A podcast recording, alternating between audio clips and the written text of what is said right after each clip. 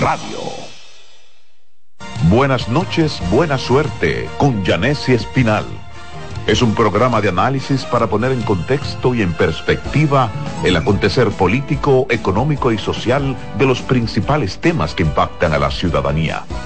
Complementado con entrevistas con figuras de relevancia de la vida nacional. Además contamos con secciones como Dinero Ideas para orientar sobre la economía personal y salud mental para ayudar en este determinante problema desde una óptica profesional y espiritual. Buenas noches, buena suerte con Janessi Espinal. De lunes a viernes de 7 a 8 de la noche por CBN Radio. Información a tu alcance. La sirena, más de una emoción, presenta. En CDN Radio, la hora 3 de la tarde. La sirena, más de una emoción, presentó. Aviso, nuestros precios siempre bajos en miles de productos están aquí para quedarse. No hay prisa, tómate tu tiempo. Estarán aquí todos los días. Precios bajos todos los días. Resuelto. En La Sirena, más de una emoción. A partir de este momento, por CDN Radio inicia La Expresión de la Tarde, donde usted conocerá la verdad sin comprarla. La Expresión de la Tarde.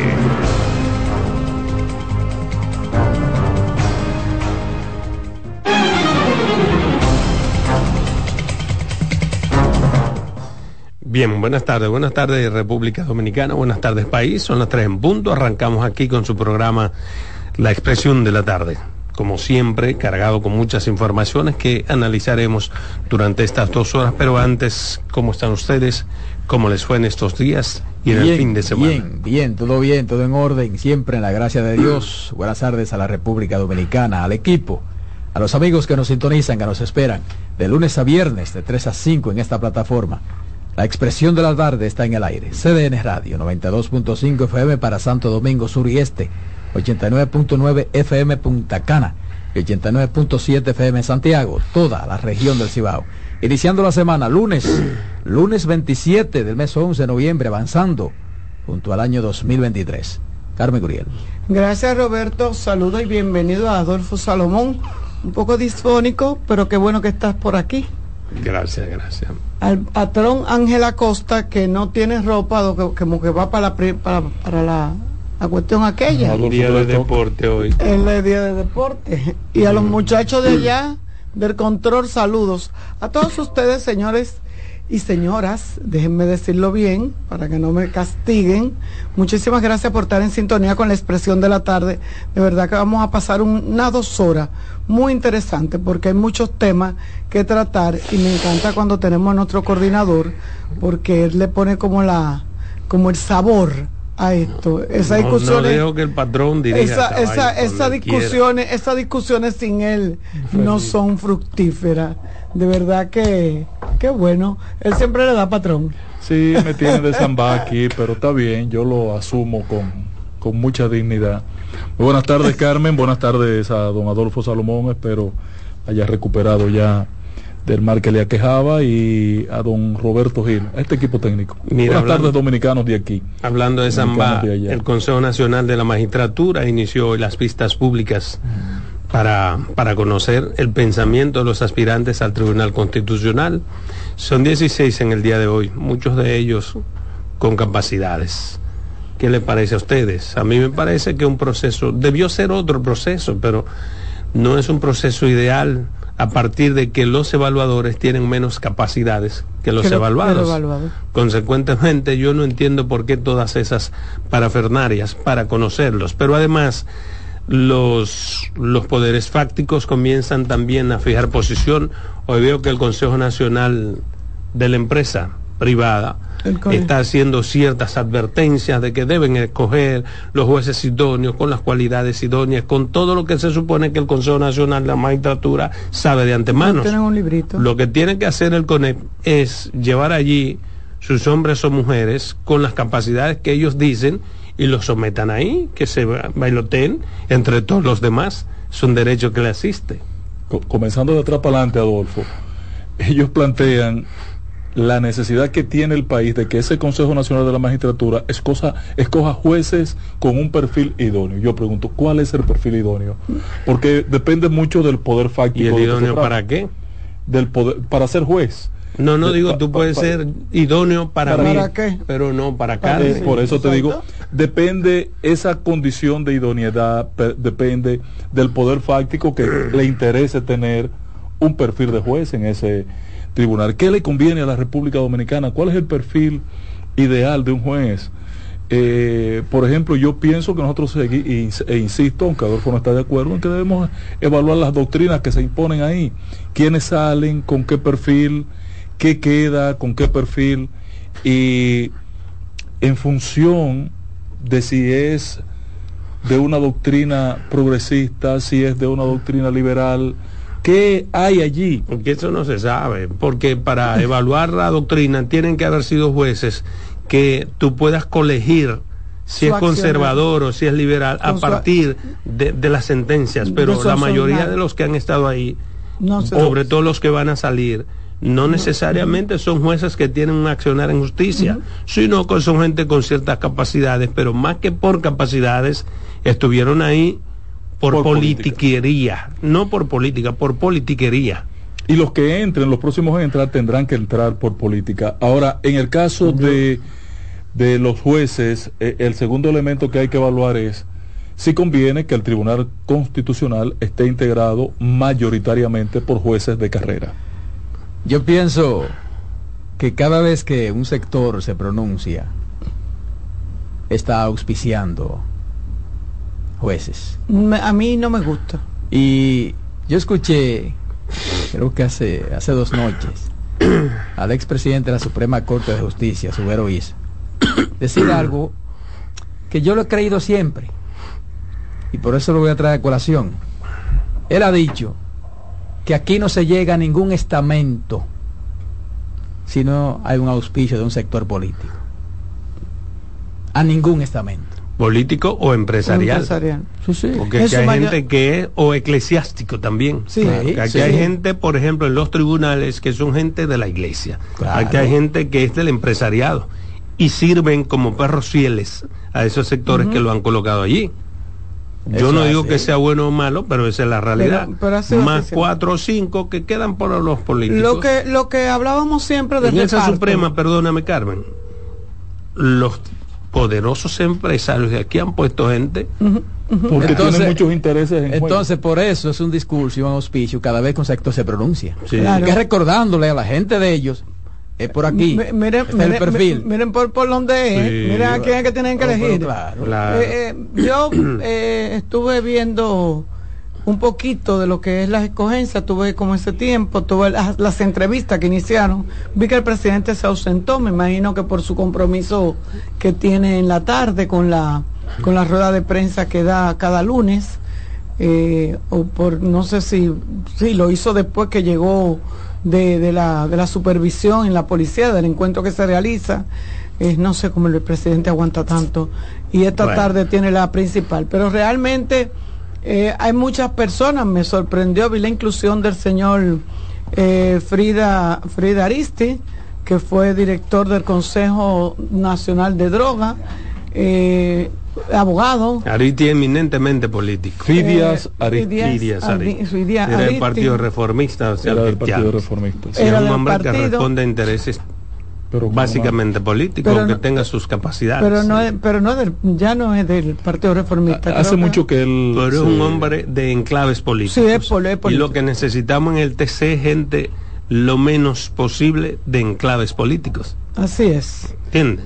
Eh, Fidia, yo, si me ponen una evaluación, le pongo una X. Ay, no, no, no. No, pero yo no, estoy diciendo el no. por qué, ahora tú dices por qué no, no, la- yo me la estoy jugando. Claro. Estoy diciendo por qué En le el escenario, X a, a pesar de sus capacidades. En el escenario de la integración de ese tribunal constitucional, más que nunca ahora, los cinco jueces que entren debían tener un perfil político. No, no. Ese es un no, órgano no, político, esencialmente político. Sí, este pero hombre, por político ejemplo, Fidia, partidista. es un jurista Fidia no es un hombre partidista, pero puro un hombre eh, eh fundador del Partido Reformista Hace mucho tiempo que está concentrado a su labor académica y, a su labor eh, del ejercicio del derecho. Hermano, incluso en esta coyuntura tiene intereses políticos pisándole. No me digan. Entonces, eh, es importante para mí que el, el, elemento político entre a ese tribunal. Pero nadie es la política partidaria la que no tiene que entrar. pero yo, lo que pienso... no fue ningún pecado que los jueces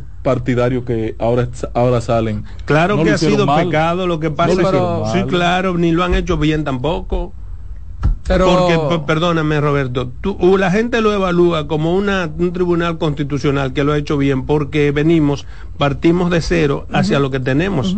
Entonces tú no puedes hacer un, comparativo con nada. La cabeza, la cabeza Pero cuando el que sabe de eso eh, y se pone a analizar, se da cuenta que sentencias fundamentales para la trascendencia de la vida nacional se quedaron en la gatera. ¿Por qué? Las más trascendentes, las más importantes jamás se aprobaron, jamás se conocieron. Es ahí donde tiene que, entrar la Suprema, no jueces con los cojones y con los ovarios para hacer lo que hay que hacer independientemente de, de, afectar en un momento dado, ¿eh? Porque que ni siquiera afectan a la vida política, afectan a un partido en un momento dado. Porque aquí una vaina es cuando tú estás abajo y luego se te vira cuando estás arriba. O sea, que yo a veces no entiendo ni siquiera por qué que no toman esas decisiones trascendentales cuando saben que es igual para todo. Mira, sin que esto se vea un rechazo a, que sean algunos políticos, que no lo es, yo no me opongo. El asunto es que ahí hay muchos, muchos jueces con la capacidad, con el que reconocimiento, que no necesariamente tiene que eh, escogerse a uno que tenga algún perfil político. Es que, es, que, ese es un peligro en ese tribunal. que todos sean jueces de los tribunales eh, eh, seculares ¿Cuál del el país. Peligro? Eso es un Dime cuál es el peligro. Porque ellos no van a administrar justicia. Pero, claro. Eso es un órgano suprapoderes. Pero por eso mismo. no es, administrar justicia. Perdón, perdón, hermano. Precisamente por ser un órgano suprapoder, por ser el control, por ser el armazón entonces vamos jurídico. A poner... No, no, pero escúchame. Por ser eso, lo que es el, en un sistema de pesos y contrapesos, él es lo que está encima. ¿Qué podría dañar? En el modelo español igual. Vayan y vean el modelo español. ¿Qué pasó con el modelo español? Comenzaron a boicotearlo y ahí está. Ahí está esa sentencia de Marra que ha hecho, que ha provocado dos semanas continuas de enfrentamientos ¿Por qué? Porque una decisión tomada por el Tribunal Constitucional. Pero entre mil gente, ah, una población de, de, 60 millones. Así mismo. Okay, está bien. Pero, pero, pero yo estoy de acuerdo en que no deberían de ser políticos. Ah, pues, no de, yo no deberían, de no deberían, no, deberían. y estoy de acuerdo con lo que dice Adolfo. Es una lástima que los evaluadores. Mire, lo que pasa es que una cosa, una cosa es que sea un político y otra cosa es que lo pueda auspiciar algún sector. Eso es diferente. Es, diferente. Es, tan diferente. que al puesto el ejemplo desde el Messier, de Milton Ray Guevara, era político, pero sus capacidades y su compromiso con el, con el derecho constitucional, con el derecho, estaba por encima de lo político. Por eso él se va y deja una impronta de manera positiva. No, y cinco o seis políticos más que salieron de ahí. u otros auspiciados pero sobre todo por sectores políticos. Pero una serie de gente ahí que no tenía capacidad ni siquiera para ser juez de ninguna parte. Estuvo en el Tribunal Constitucional. Porque el asunto, reitero, asunto... Vaina, comienzo a decir nombre. No, el asunto no es por miedo. el asunto no es por miedo a un político. El asunto no es por miedo a un político, el asunto es a que lleve la política a ese tribunal. No es imposible. Porque, por ejemplo, eh, confesor que fue fiscal, ¿de dónde salió? Pedro Romero. Pedro Romero, confesor, ¿de dónde salió? Pero no llevó la política a su, a su, a su ejercicio. Entonces esa es la diferencia. No, Entonces, gente así aparece en poca. Eh, para mí, en la historia que yo he dado seguimiento a la, al, al, al Está llamando Peggy ya. No. A la Suprema a la Suprema Corte de Justicia, no, a la Procuraduría General de la República. A mí el que más me ha gustado es eh, Bello Rosa. Virgilio. Virgilio Bello Don Virgilio. De todos los procuradores que ha tenido el país. ¿Por qué? Se manejó como político y supo separar la paja del trigo.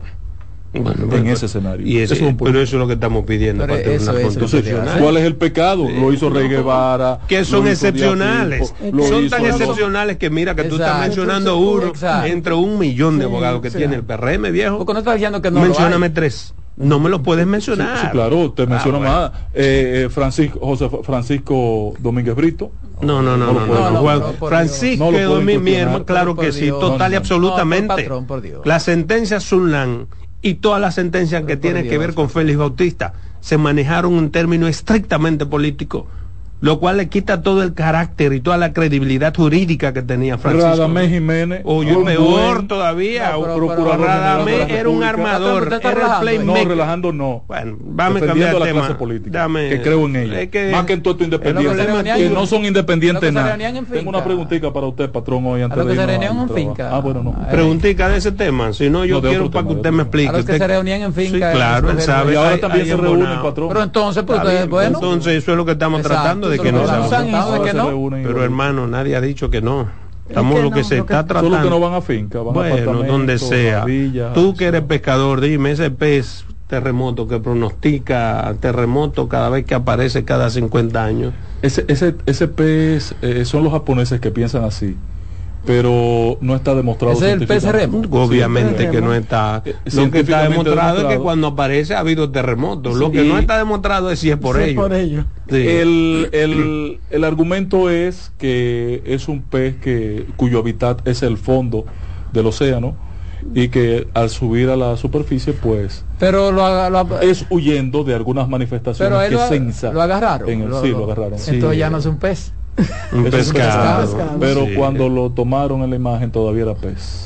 Ya estaba Mira, pescado. En el, en el agua que es un pez. Después que salió de ahí es un pescado. Tú sabes que.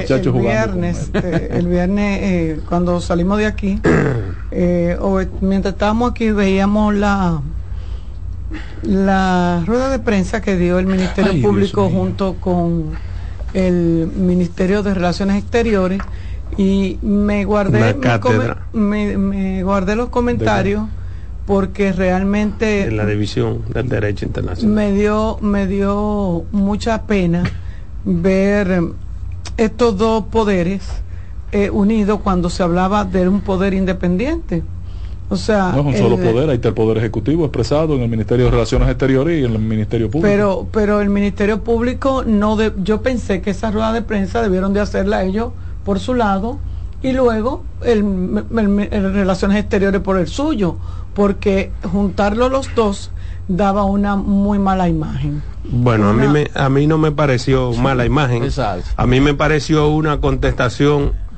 determinante, correcta y que pone un punto y una parte. Porque no es verdad que cada vez que Jan Alain hable hay que dar una contestación. Pero en ese caso se involucró tanto al derecho internacional, tanto al derecho constitucional, exactamente, y ahí Claro. entra. Sí. Ahora, eso no es una respuesta ni del Ministerio Público ni de la Cancillería. Es una respuesta del gobierno. Recuerda que el gobierno, el presidente es el jefe del Ministerio Público y es también el jefe de la Cancillería. Consecuentemente le dijo, oye, eso, ¿eh? vayan ustedes, no es que es así, constitucionalmente Sí, así. Lo queremos Vayan y de- ¿Quién pongan ese decir que no es muchacho y le contestaron. Me gustó la clasificación que hizo porque lo habíamos analizado, que no era vinculante, ¿entiendes? Claro. Y- y Yo se creo le dijo todo lo el que mundo había que di- decirlo. Todo el mundo lo dijo. Sin embargo, eh, eh, eh, tomar ese escenario por la magistrada Jenny Berenice para decir todo lo que dijo, o sea, ¿En cuál tú querías que se lo diga? en el, en el de ella. Ok, pero imagínate, no está en Cancillería, está en el de ella, ¿qué cambia?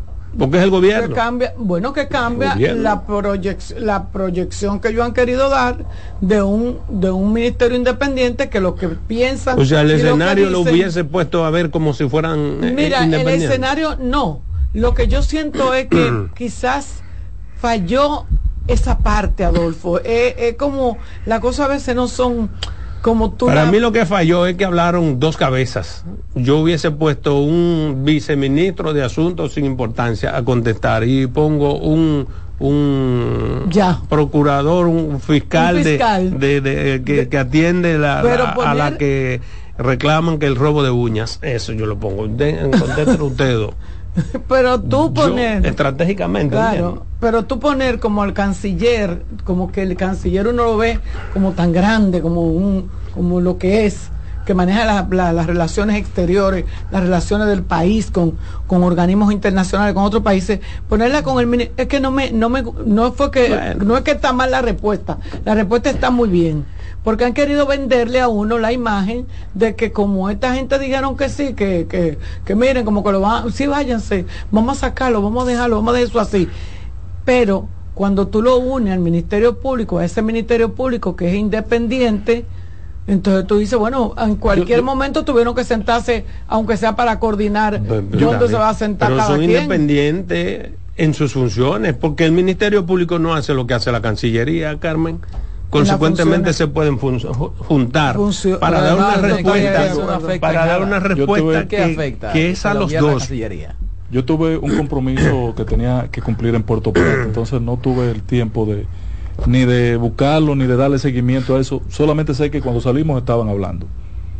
Ahora pregunto, ¿le dieron respuesta al grupo de trabajo? A la preocupación, al argumento que fundamenta, no a Jan Alain, no, no a Jan Alain, no, al documento que contiene la preocupación de el grupo de trabajo de la ONU. se le, dio respuesta. por favor. Lo primero es que no había por qué darle una respuesta a ese grupo de trabajo. Entiendo, es Porque es un órgano, un organito, digamos.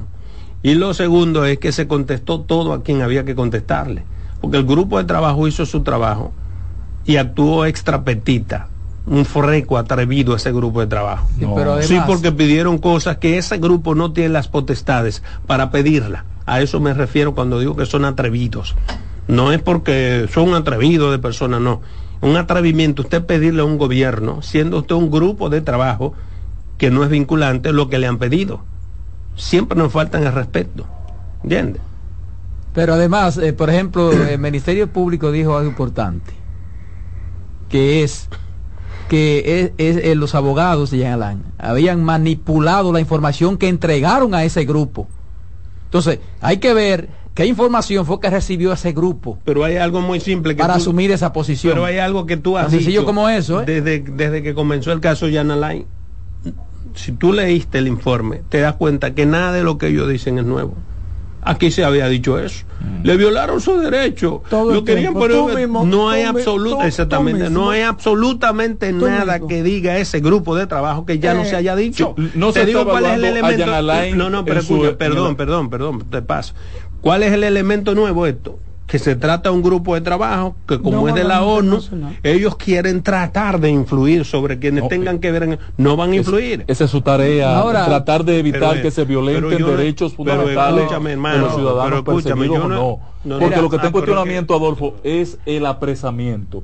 El proceso en que él fue apresado por Si te das cuenta, ese informe, ese informe pudo haber tenido algún sentido. Si se da cuando lo apresaron de por Dios, ya en de su casa. Todo lo que está hablando es fue de cosas que se hicieron. O sea, porque es el apresamiento lo que está hablando. Exacto. De, la, pero, acusación. Pero yo, yo percibo que, que, de ahí puede, está en otra etapa. Puede generarse un legado para el país. Un legado no para quién. Es que nada de lo que ha dicho el informe pa, pa, nuevo. Para todo el que está judicializado. yo, mentira. y para los excesos que se cometen. Nada de lo que dice el informe es nuevo. Yo que no soy abogado, pero yo noto que la defensa de Jean Alain tiene como que aterrizarse y buscando ruido ellos quieren colocarse mediáticamente salía ahora a decir que Jean Alain está acusando al ministerio de sembrar odio en su contra. Otro disparate. Yo no sé en qué, en qué ayuda esa vaina. Yo soy amigo de Jean Alain. Honestamente, no lo sé. Desde aquí lo más que le puedo decir, hermano, esa no es la estrategia y no ganas absolutamente nada, ni con el informe, ni con enfrentar al Ministerio Público. Eh, por una eh. razón fundamental. Imaginémonos por un segundo. si es odio, eso lo incrementa. Imaginémonos por un segundo que el Ministerio Público sea enemiguito a muerte de Ayana El Ministerio Público no es el que determina su caso. No. Entonces. O sea, no, pero... Concentra esas fuerzas y esas diligencias. Pero yo siento que hasta el tiempo... Pero, no se está discutiendo el, fondo. pasó hasta el tiempo de ese reclamo, de esos reclamos y hasta el tiempo de esas declaraciones, de crear el odio. Que lo Ya pusieron pasó. entre presos que él juzgó. Ya, ya. Cuando se fueron a verificar los presos, ninguno de ellos pasó por las manos de Yanalay. No, pero, pero que no hay tiempo. Ya el tiempo Sí, pasó. sí, hay una- un paquete de cosas que, que no Ya- ya el cuadran, tiempo- que- digo, de- que se están ser- manejando. que puede- se Ve están que manejando. ahora salí con Eh, que, eh, que- eso- que- que pudo- pudieron haberlo matado, pero, Pero eso acá, lo que debe demostrarlo es pero el que eso no se demuestra ante la Comisión de Trabajo, que es- porque eh, nosotros somos esa signatarios de comisión es esa una comisión. mierda no somos signatarios Somos signatarios ah, de la bueno está ONU bien y si del- tú si tú quieres entrar en esa discusión tú vas a entrar con otra gente pero eso quedó demasiado claro ahí No, de ahí- si somos o no signatarios Pero además aquí hay gente que hay tiene, aquí- sentencia del aquí- Tribunal aquí hay gente que tienen que recoger los discursos. Porque aquí hay gente que dice que la ONU no sirve ni para botar basura. Pero entonces ahora la ONU es un- para lo que él eh, lo más importante del mi mundo. posición es que no sirve para nada Oye, bebé. A mí Pero lo que no me Vamos a ver si sirve o no sirve. mí- Repito, repito, Roberto, eh, esta comisión ha hecho un cuestionamiento sobre un argumento, sobre un elemento. No está juzgando si él es culpable, si es ladrón, delincuente o lo que sea. No, no, no. Su apresamiento. Y esta sociedad, la sociedad dominicana, tiene una referencia sobre ese proceso de apresamiento. pero esta sociedad conoce más que esa comisión porque lo dividió El apresamiento. si eso fue o no Exacto. el Y todo eso que ellos están haciendo son para fortalecer la posición de Jean Alay. Y aquí no hay un juez dominicano que no conozca ciencia cierta lo que pasó y lo que no pasó. Consecuentemente, ¿hacia quién va dirigido todo, to- Pero todo eso? Todavía no me han dicho si respondió Pero la, aquí- a la comisión. aquí no hay que Respondió- responder. Si el Mira. gobierno de Luis Abinader le respondió, Le a la respondieron comisión. a Jean o Alain no. y a sus abogados, Aquí hay, no gen- a la comisión. aquí hay gente con, con un doble El discurso. no tiene por qué Aquí hay mucha responder. gente con doble discurso que tiene que revisarse. Porque este país tiene que sentarse a ver si este país tiene que hacer lo que diga Haití y lo que diga los organismos internacionales. Porque aquí hay gente que aboga por eso. De manera Cuando le conviene, pero no aboga que- cuando no le conviene. Lo que pasa, Si fuéramos Roberto, es vinculantes, tenemos la obligación. que el ¿entiendes? Laufer está Pero poniéndose no. al desnudo. ¿Cómo? ¿De qué hombre el diablo? No, es eso es un discurso. Bueno, No, está bien. Pero tú has hecho señores, cabeza aquí en el programa. Sí, pero, pero- discurso. pero no lo ha sostenido Exacto, en nada. no, no, se está descubriendo. un se discurso está agenda, desmontando, Él no ha se dado, va pero no ha dado un fundamento. Mira, finalmente, Hochi, que es tu amigo Hochi, el hijo del periodista Hochi, Pero- dile que no hable. Pero él dijo, porque se está no- metiendo, se está metiendo Pero- 72 Digo que está cuchillos. Él está dispuesto a devolver el Pero 20%, primero. Segundo, ahora resulta Que él que no era, eh, en su compañía de colores, era un, un fiador, Fiador. solidario. Ahora él es el dueño. Ahora él es dueño de de colores y también de es dueño otra. del Translatam, O sea, que se no- supone Ay, que no era dominicana, dice- sino que él es el dueño de Sí, toda esa vaina. Sabía que no era dominicano. ¿Eh? Que era dominicano. No, no, sabía que es una co- consorciada con extranjeros y Y dominicanos. Y, entonces tú lo el dijiste hombre, así aquí. entonces el hombre no sabía nada de el eso. problema es que se había presentado así, pero que los de allá Ah, habían bueno, desmentido. ah, bueno, entonces el hombre no se sabía nada de eso. sabía, ¿eh? El hombre no sabía nada de eso. Eh, El director. Hugo. Oye, Eh. Lo- lo- lo óyeme, lo peor- óyeme. Vámonos. En breve seguimos con la expresión de la tarde. Estás en sintonía con CDN Radio. 92.5 FM para el Gran Santo Domingo, zona sur y este. Y 89.9 FM para Punta Cana. Para Santiago y toda la zona norte en la 89.7 FM. CDN Radio. La información a tu alcance. Institución referente nacional y regional en el diseño, formulación y ejecución de políticas, planes y programas de este ministerio ganador del Gran Premio Nacional de la Calidad. decirle que es un compromiso que asumimos desde que llegamos para poder eh, implementar los deseos y las instrucciones del presidente de la República en ir siendo eh, más competitivo, dar un mejor servicio con la transparencia, con la honestidad, con un mundo globalizado que tenemos que exportar no solamente cantidad, sino calidad permanentemente. Ministerio de Industria, Comercio y MIPIMES.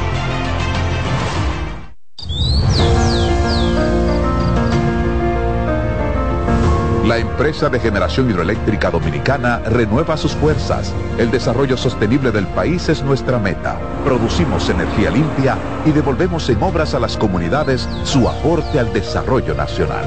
Protegemos nuestras cuencas, cuidamos la biodiversidad. El agua es energía, el sol es energía, el viento es energía. Nos diversificamos, nos renovamos. EGEID. La energía sostenible del país. Una institución referente nacional y regional en el diseño, formulación y ejecución de políticas, planes y programas de este ministerio ganador del Gran Premio Nacional de la Calidad. Decirle que es un compromiso que asumimos desde que llegamos para poder eh, implementar los deseos y las instrucciones del presidente de la República en ir siendo eh, más competitivo, dar un mejor servicio con la transparencia, con la honestidad, con un mundo globalizado que tenemos que exportar no solamente cantidad, sino calidad permanentemente. Ministerio de Industria, Comercio y MIPIMES.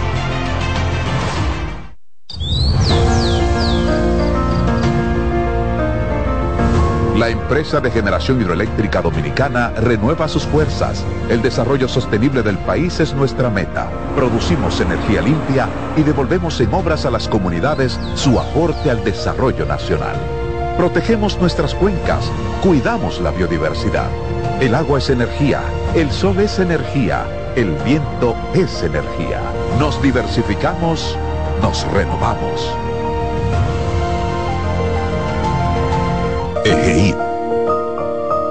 La energía sostenible del país. De nuevo con ustedes, la expresión de la tarde.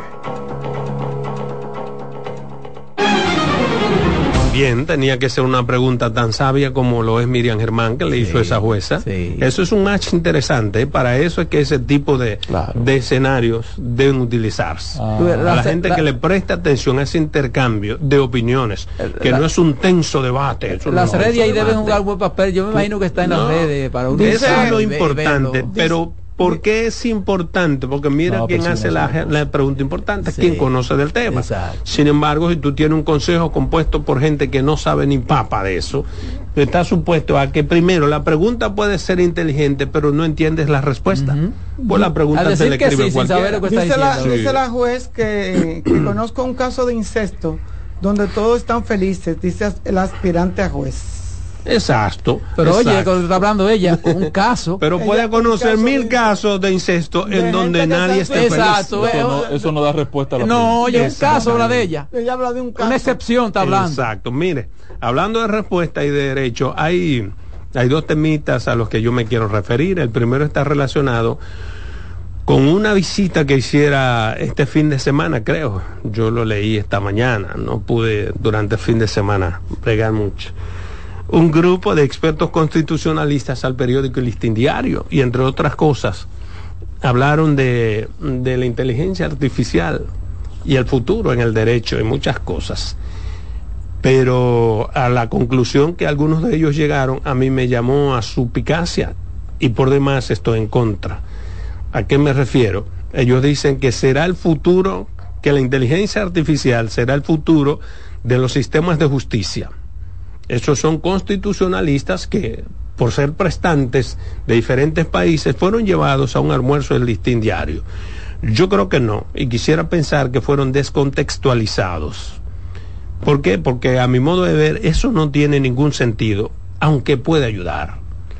La inteligencia artificial puede ayudar en muchísimas cosas y como puede ayudar en muchos ámbitos de la vida, también en el ámbito del derecho. ¿A qué puede ayudar?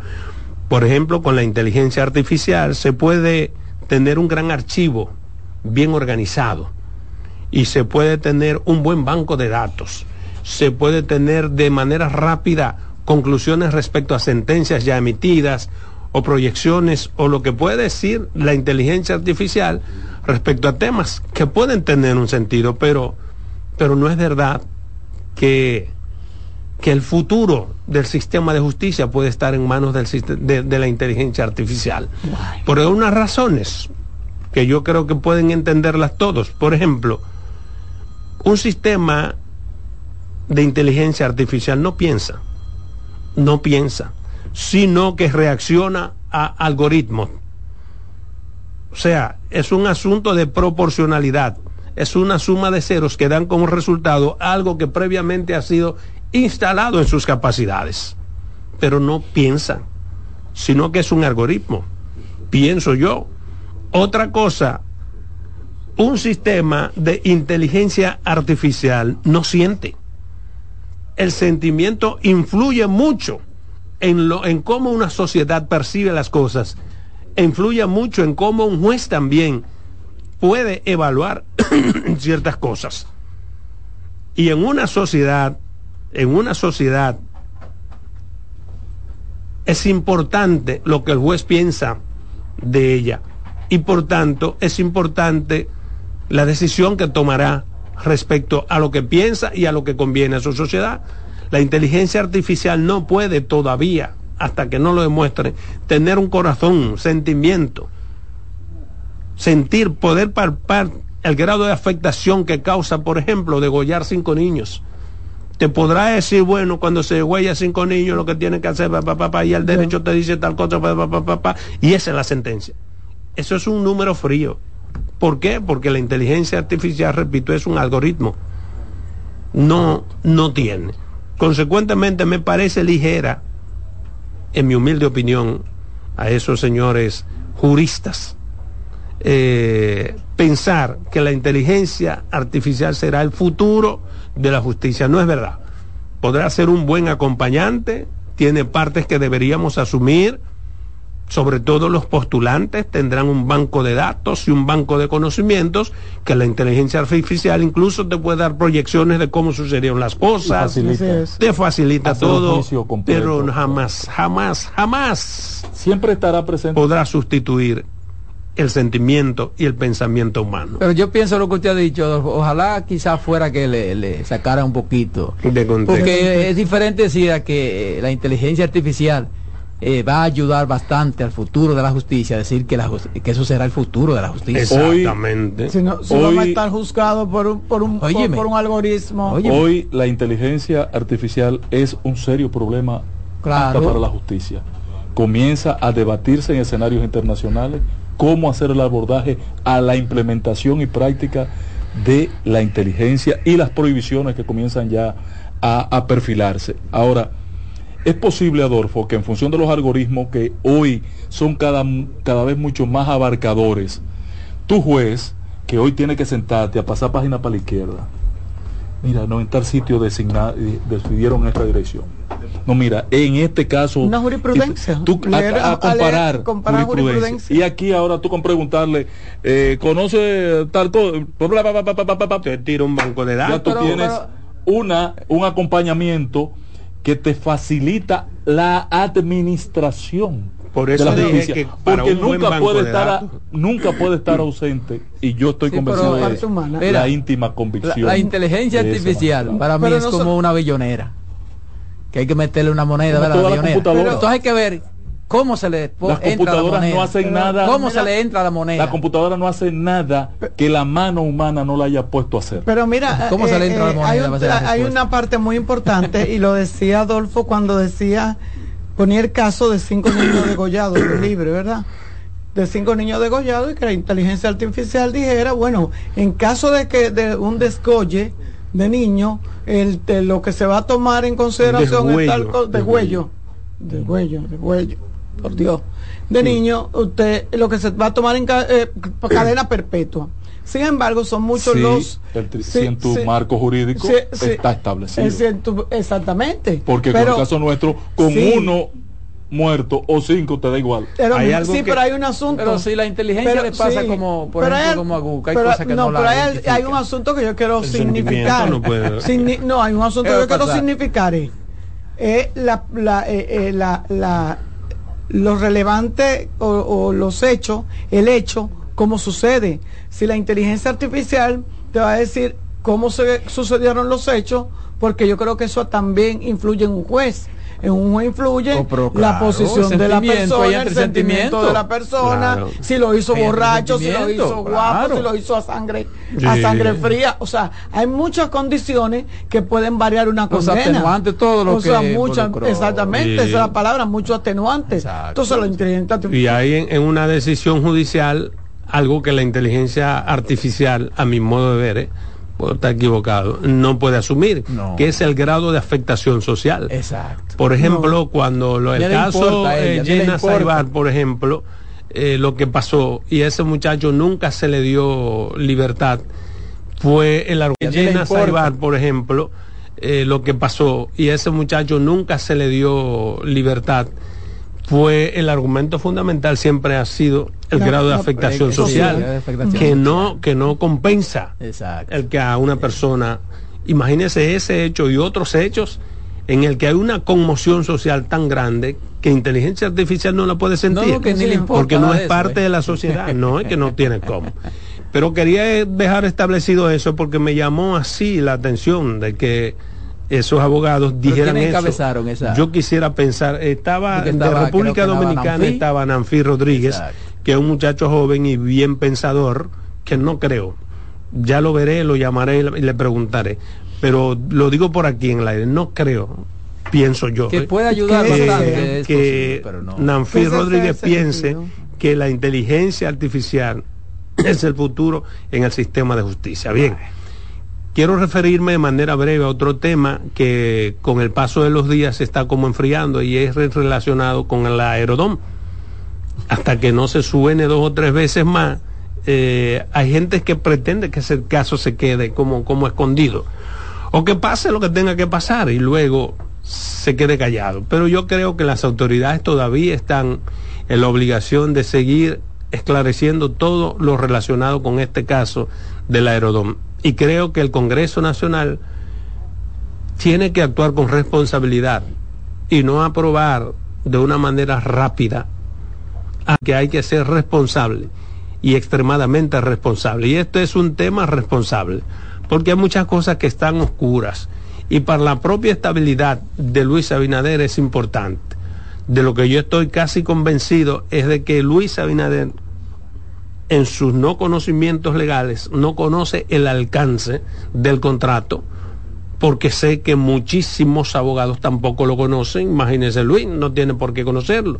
Y tiene un equipo de abogados y probablemente Luis tenga que cuidarse de los idus de marzo, tenga que cuidarse del entorno en algunas cosas. No me refiero al consultor, pero un contrato de 793 páginas, que fueron las que yo vi este fin de semana, no puede ser tomado así como así. Tiene muchas cláusulas, muchas cláusulas y muchas cosas que hasta retenerlas hay que volver a leerlo. ¿Por qué digo todo esto? Bueno, porque hay algunas cosas que yo estuve viendo y estuve sub- subrayando. Por ejemplo, el contrato, el primero, se hizo el 15 de marzo del 99. Eh, Aerodom se asocia con Vinci Airport. Según contrato, está en sus páginas. En la página 6 ustedes pueden comenzar a encontrar esas cosas. Pero a mí lo que me llama la atención, a partir de que ese contrato no fue cumplido o no ha sido cumplido ni siquiera en la mitad de lo pactado, de conformidad con, con lo que dice, aun cuando haya la necesidad o parezca bueno lo que pueda pasar en, en el futuro, yo creo que no se le puede concesionar los seis aeropuertos, por lo menos los seis no, por lo menos tres aeropuertos, eso vamos a licitarlos. Y que no me digan que según las fórmulas económicas para que para ellos sea rentable tienen que ser seis porque tres no es suficiente y me vengan con una serie de teorías. No, no es así. No es así. Y lo digo a partir de que ellos no han cumplido, ellos los dueños, los Vinci Airport, que son los dueños de la, de- de- del contrato con Aerodón, no han cumplido. No han cumplido desde el principio. Y al no haber cumplido desde el principio con lo que dice el contrato, es lo que ahora está provocando que haya que hacer un nuevo contrato. ¿Por qué? Porque, por ejemplo, según los estudios que ellos realizaron, para el 2027 es insostenible, imposible de sostener el tráfico de pasajeros entrada y salida en las condiciones de que está el aeropuerto internacional de las Américas José Francisco Peña Gómez. Es imposible, pero el problema no es que en el 2027 es imposible, sino porque será imposible. ¿Por qué va a ser imposible el 2027? Porque no se hizo lo que había que hacer para que en el estaba 2027 se haga. Exactamente. Y este contrato habla de una inversión anual de 203 millones de dólares. Si usted lo suma, desde que se comenzó hasta la fecha, tuviéramos un aeropuerto como el cual, De- como el Charles de Gaulle, como el, el- El de- el- Panamá, que usted quiera, como el que usted quiera, si el contrato se hubiese establecido como tal. ¿Entiende? El de Los Ángeles que me dicen hermosísimo, yo no exactamente, pero yo lo con- quiero compararlo con el F Kennedy que lo conozco, por ejemplo, tuviéramos algo así. ¿Entiende? La. Y no lo tenemos. Entonces, Usted llega hasta la guardia. yo creo que hay, que tomar eso con cierta pincelada. Y a mí se me ocurre pensar de quién es la empresa, tú que buscas mucho dato, Indra ALG. Indra ALG. Sí, que es la empresa que contrata aeronáutica y le dice al gobierno, o sea, Que persuaden a Luis que de que es que- necesario hacer ese contrato. Sí. Búsquense de quién es esa empresa, cómo nace, dónde nace. Y por ahí podemos ver algunas cosas. Pero denos Es alguna- un contrato que denos se prenda, hizo. denos prenda. No, pero ¿y quién más prenda que te estoy dando el nombre de la empresa? Tú tienes que hacer tu parte. Indra ALG, ¿de quién es esa empresa? ¿Cómo nace? ¿Dónde nace? ¿Por qué ese contrato para verificar la pertinencia se le da a Indra ALG? Se le da en el 2021 y termina en el año 2023. ¿Por qué no se licitó para que esa empresa sea la que haga el estudio de factibilidad o pertinencia de ese contrato? Todas esas cosas están ahí, que a mí me llaman la atención, pero además hay algo que es importante, que debió aclararse mucho más. Recuérdate que yo lo dije aquí, cuando el presidente habló de los cuartos y cómo se iban a dividir. Debió explicársele al país que esos cuartos no entran juntos, que no entran juntos ni el mismo año. Consecuentemente, por buenas intenciones que tenga el presidente Abinader, no podrá hacer esas obras. En, en este caso sí. No. Eh, En este caso los primeros 705 No, millones. claro que no. En seis meses Claro deben entregarlo. No, lo, bueno, seis meses bajo ciertas Y condiciones. después de firmado el, el- el- no, no, no. El, contrato, el contrato establece que una vez firmado el contrato, adquiera, adquiera eh, legalidad del contrato, la empresa tiene 10 días para entregar los primeros 300 millones. Pero bajo qué condición? De que esté funcionando, se haya implementando aquí el impuesto. Los La impuestos especiales. la indexación de los no, un impuesto especial, es así es como se llama en el contrato, no indexación. Impuestos especiales, que es para el transporte de pasajeros y para el transporte de carga, que hay que establecerlo. Ellos tienen la facultad de aumentarlo, disminuirlo, hacer absolutamente lo que le dé la maldita gana con el impuesto. Y el gobierno está obligado incluso a hacer todo lo posible para que así se materialice. Si se da esas condiciones, ellos entregan los primeros 300 millones. Seis meses después, si se dan las mismas condiciones en otra tasa impositiva que ellos decidirán, es que se entregan los otros 475 millones de dólares. O sea que no es tan simple como, como se dijo. Vamos a coger 100 millones para esto, 200 millones para aquello, aquello. Pues no. se supone que antes de mitad del año próximo ya el gobierno debe tener, pero entonces el gobierno Debieron prometido- explicar también, y eso es para el 2024. Sí, claro. La, la factibilidad de los segundos eh, eh, 400 millones es para el 2024. O sea que hay una serie de cosas que mejor explicadas o más veces explicadas, No, pero ahora yo a lo mejor la gente los asume. Yo por lo menos insisto en que eso hay que explicarlo una vez, dos veces, tres veces y las veces que sea necesario. Y los legisladores no actuar simplemente porque sí, porque repito, probablemente en el imaginario del presidente está haciendo una cosa trascendental para el país y yo así lo creo. Pero ¿a qué precio, hermano? A mí ¿A no me gustó, precio? Adolfo. Ahora yo estoy confundido con esa explicación que tú das que leíste, tuviste acceso al contrato. Porque Porque lo puedo mandar si quieres. sí, por favor, porque si es así, eh, como tú lo estás planteando, el gobierno lo que está es haciendo una reforma tributaria adelantada, porque el gobierno lo que necesita es ingresos de recursos. Y está buscando, bajo cualquier mecanismo, ingresos de recursos y está implementando entonces tasas aeroportuarias especiales a los fines de garantizar esos ingresos. Y le está regalando. pero esos ingresos son, son, no lo va a manejar el gobierno, lo va a manejar la empresa. La va a manejar la empresa y, le va a transferir al gobierno un pago. No, pero ese el pago se llama un pago canon, que es de 475 millones. 775 millones. 775. ¿Por qué ese 700? por el simple hecho de haber hecho el contrato. Sí, correcto. el gobierno lo necesita en el 24. Pero no lo, necesita como, tabla impositiva, porque no tiene nada. Ahora, perdóname, Carmen, ¿por qué te digo que es preocupante? Porque ya el gobierno introdujo, no se ha conocido el proyecto en el Congreso, se introdujo y se mandó una comisión de estudio, y ya el gobierno introdujo una adenda al presupuesto del año 2024, adicionándole al presupuesto ese ingreso en pesos.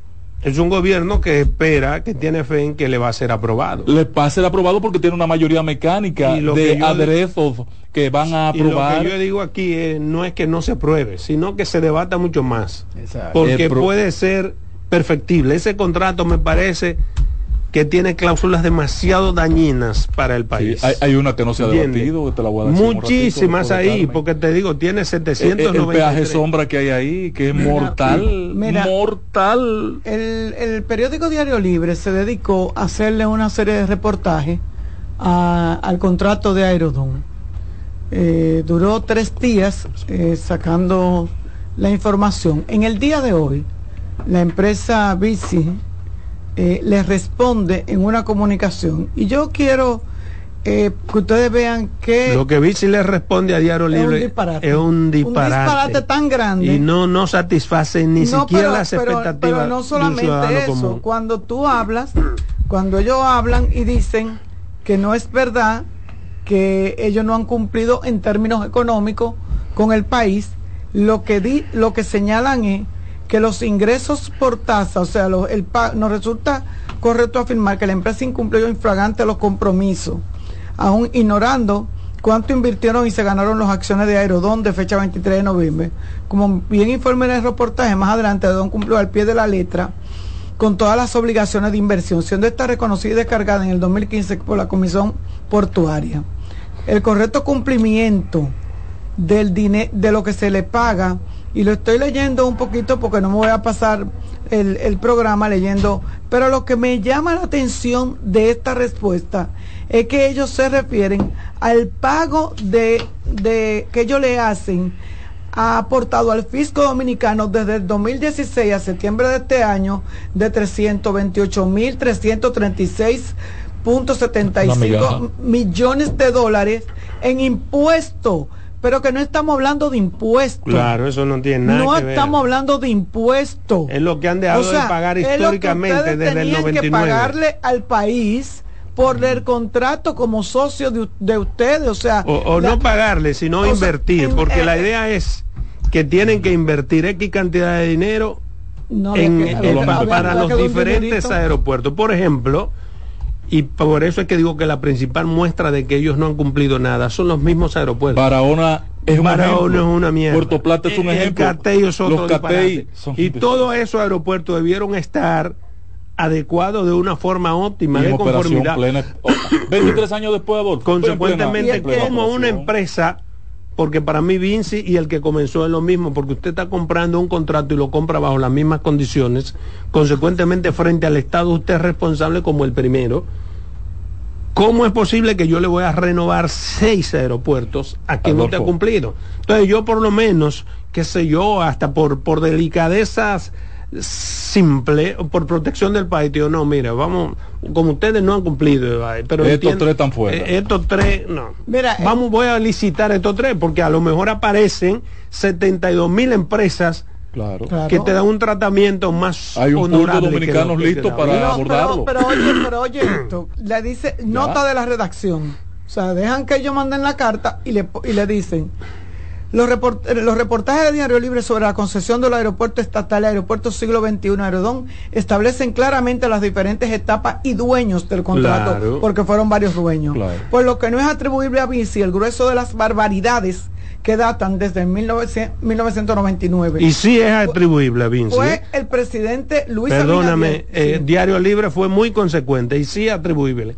Porque Vinci está comprando el contrato. Y lo está comprando Y con eso- Y todo. cuando usted compra el contrato, compra compre lo que dice el compra contrato. con Claro. todo. Ahora, Adolfo, eh, dice, mantenemos que concesionar los aeropuertos públicos de Aerodón ha sido uno de los peores negocios para el Estado, excepto para quienes se han beneficiado del Claro. mismo. Igualmente reiteramos que las instalaciones de las Américas son una vergüenza. Claro. Vale decir, necesitan ser mejoradas como se ha hecho, por ejemplo, en, con las áreas comerciales y el parqueo, porque ahí es que Y un robo comenzando, que comenzando, Carmen, con que en el pasado no hicieron las inversiones que tenían que hacer y en este nuevo acuerdo a 30 años, 30 años, se están comprometiendo a hacer una inversión de 800 millones de dólares que tú no sabes, no tienes garantía de que la van a hacer. Le hicieron una Entonces- venta de 5 dólares al contrato para el CATEI para cobrarle a los, a, a los, a, los, a los turistas. Eso es ilegal lo que hicieron. Adolfo, Claro, hay muchas tú has cosas. que descalificado mi planteamiento, mi preocupación por la adenda enviada a modificar el, presupuesto del año 2024 con un argumento muy válido de que el presidente está previendo que va a aprobar. Y ciertamente su Congreso, sus compañeros de partido, la mayoría mecánica que, que cuenta el PRM, va a aprobar ese contrato leonino para los intereses de la nación. Ahora, patrón, ¿no es preferible guardar las formas y recibir ese dinero como se ha recibido en otras ocasiones e incorporarlo en el presupuesto en junio próximo? ¿Por qué hacerlo desde ahora? Para luego decir que estamos obligados a hacer porque está aprobado en el presupuesto. No, hermano, aquí hay demasiada opacidad. No he visto, yo, eh, eh, eh, yo he cuestionado mucha vaina. A Lionel le cuestioné toda su administración. Pues yo no he visto una operación más. Buena. que esta en la administración Buenas. pública. Buena. No está opaca porque está ahí en el contrato, el contrato está establecido, Ah, pues está está- donde tiene dando que el estar. pecho, Se aprobó una ley, no es opacidad. Ahí comienza la opacidad en la aprobación de la ley. No, no es una opacidad. Claro. Buenas, Que son pechupas. Saludos. adelante. Una, yo quiero, yo tengo dos preguntas, o tengo una confusión, de acuerdo a varias informaciones que he escuchado. Si, el, si, si un, por ejemplo, si la compañía, si Aerodón no cumplió nada, ¿por qué, un, por ejemplo, eh, el país no puede, no puede demandar, o sea, no puede recibir el contrato? Esa es una. Y yo escuché que ya no se podía hacer una licitación internacional porque había pasado de varios dueños. Lo escucho en el aire la respuesta. Sí, claro, es demandable y pues se puede rescindir incluso sin demanda, llegando a un acuerdo entre ellos, pero hay una cláusula en la que establece que aun cuando Aerodón no cumpla en ninguna de las partes, sus inversiones tienen que ser garantizadas. Así es, pero eso se en ve el caso, solo en países y en el caso, de- y en el de caso de la licitación, nuestro. y en el Buenas caso de la tardes. licitación debe hacerse todavía. Buenas tardes. Buenas tardes. Buenas tardes, girasoles. Miren, siempre los contratos y siempre ese tipo de negociación se escucha como ustedes en la radio, en los programas matutinos. De este no se escuchó nada hasta que el presidente dijo, yo voy a hablar en un grupo de WhatsApp o en el grupo de WhatsApp. No se escuchó nada. Ahora bien, yo quisiera escuchar y ver la Defensoría del Pueblo a Ulloa Ay. con el contrato del hotel de, de, de- de Río San Juan, con Hugo Vera y con ese contrato, a ver qué me dice, a ver dónde él puede intervenir. Mira, buen Porque se supone, Él puede Se intervenir supone- en los tres, porque los tres son Sí, pero- garantías de recursos del pueblo. Uno, uno de los grandes, mira, uno de los grandes, uno de los grandes ya no problemas está, que tuvo ese contrato fue Sí, que inflaban el- la llegada de los de los de los turistas o de los pasajeros, porque turistas y pasajeros no es lo mismo, llegaban de los pasajeros eh, y le y le obli- obligaban porque en el contrato se establecía que si no cumplían la meta de esa llegada, el gobierno tenía que suplir Y ahora también. de, Buenas. de, de- de- de recursos de Buena, recursos buena, Jenny. para- óyeme, Ayer se selló el Óyeme. pacto entre el Partido Reformista y el Partido Revolucionario Moderno. Y Eh, ah, coño, se me cae. Te digo cuál es uno de los problemas. Por ejemplo, que todos esos pasajeros fueron hechos de manera proyectada Y resulta que estamos en un país en donde las proyecciones del turismo han roto todos los cánones. Consecuentemente, las ganancias están muy por encima de lo que ellos Claro. supusieron. No, Entonces no- tú le vas a dar de nuevo una renovación de un contrato. A una gente que te engañaron. Así no, así no puede ser. Buenas tardes. Si usted cree que nosotros vamos a echar hacia adelante, donde se está hablando de un problema tan grave, sea del Partido Reformista, sea que se venga un individuo a hablar de un pacto de, de- de- de- donde el presidente estaba inabolando a, a Joaquín Balaguer, a, a poniendo a- al doctor Joaquín Balaguer allá arriba, donde un problema que nos va a costar 30 años a nosotros, 30 años de, de- de sacrificio, 30 años de, de nuestro sueldo hipotecado prácticamente, porque cuando ellos no cumplan, nosotros, usted va, usted va al aeropuerto de las Américas y por una hora usted paga casi 200 candelas de parqueo, 250 pesos. Y Y eso es de ellos. A paso de vencedores. Pero eh, no hacen esquina los dos planteamientos que usted hace, no tienen contra. eh, Sí, buenas. Adelante. Yo, yo respeto la opinión de todos los que están llamando a hablar en contra del contrato con Aerodón, pero yo me... Adelante. No, está ahí. Ok, se Se cayó termina en ahora. paquetico. Mm. Además, recuerde siempre, estimado amigo, que Balaguer es el padre de la democracia dominicana, ¿eh? De la democracia tuya en tu casa. Exacto. No, no, no, no, no. De la Bueno, tuya. Yo no fui que lo De la declaré. tuya, es de la tuya. Yo no fui que lo declaré. Buenas tardes. Bueno, pero de la tuya. Buenas, Buenas. tardes. La mía no es. Patrón, Ey, pero diga algo de los dirigentes del PRD que renunciaron en Bajo Valverde. no, no, ¿Usted no, eso, está eso? desmentido, patrón. Desmentido Buenas totalmente. tardes. Categóricamente. buenas tardes, ¿cómo están? ¿Todo bien? Un baboso ingeniero hablando disparate. Desde La Vega le hablamos. Señores, si yo tenía algo de confianza en Luis Abinader ayer, desde que dijo que de lo de Balaguer, ahí mismo se me quitó. ¿Cómo es posible que Balaguer, que más le hizo daño a Peña Gómez, y este hombre se alíe con lo que le hicieron tanto daño a, Pe- a- Peña Gómez lo Peña perdonó, hermano. Lo perdonó. Oiga, ya la ideología de, de- de este partido se perdió realmente. Vámonos a comercial. Regresamos con Roberto. Perdón. En breve seguimos con la expresión de la tarde. Estás en sintonía con CDN Radio. 92.5 FM para el Gran Santo Domingo, zona sur y este. Y 89.9 FM para Punta Cana. Para Santiago y toda la zona norte en la 89.7 FM. CDN Radio. La información a tu alcance. Institución referente nacional y regional en el diseño, formulación y ejecución de políticas, planes y programas de este ministerio ganador del Gran Premio Nacional de la Calidad. decirle que es un de la República en ir siendo eh, más competitivo, dar un mejor servicio con la transparencia, con la honestidad, con un mundo globalizado que tenemos que exportar no solamente cantidad, sino calidad permanentemente. Ministerio de Industria, Comercio y MIPIMES.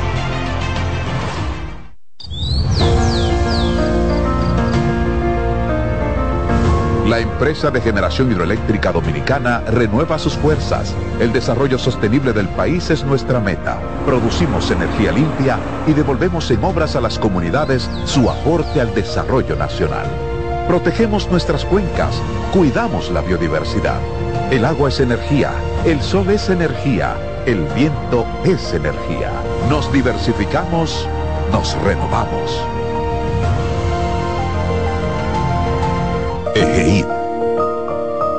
La energía sostenible del país. Una institución referente nacional y regional en el diseño, formulación y ejecución de políticas, planes y programas de este ministerio ganador del Gran Premio Nacional de la Calidad. Decirle que es un compromiso que asumimos desde que llegamos para poder eh, implementar los deseos y las instrucciones del presidente de la República en ir siendo eh, más competitivo, dar un mejor servicio con la transparencia, con la honestidad, con un mundo globalizado que tenemos que exportar no solamente cantidad, sino calidad permanentemente. Ministerio de Industria, Comercio y MIPIMES. Contacto directo con la expresión de la tarde. Llama al 809-683-8790. 809-683-8791. Y desde el interior sin cargos, 1-809-200-7777.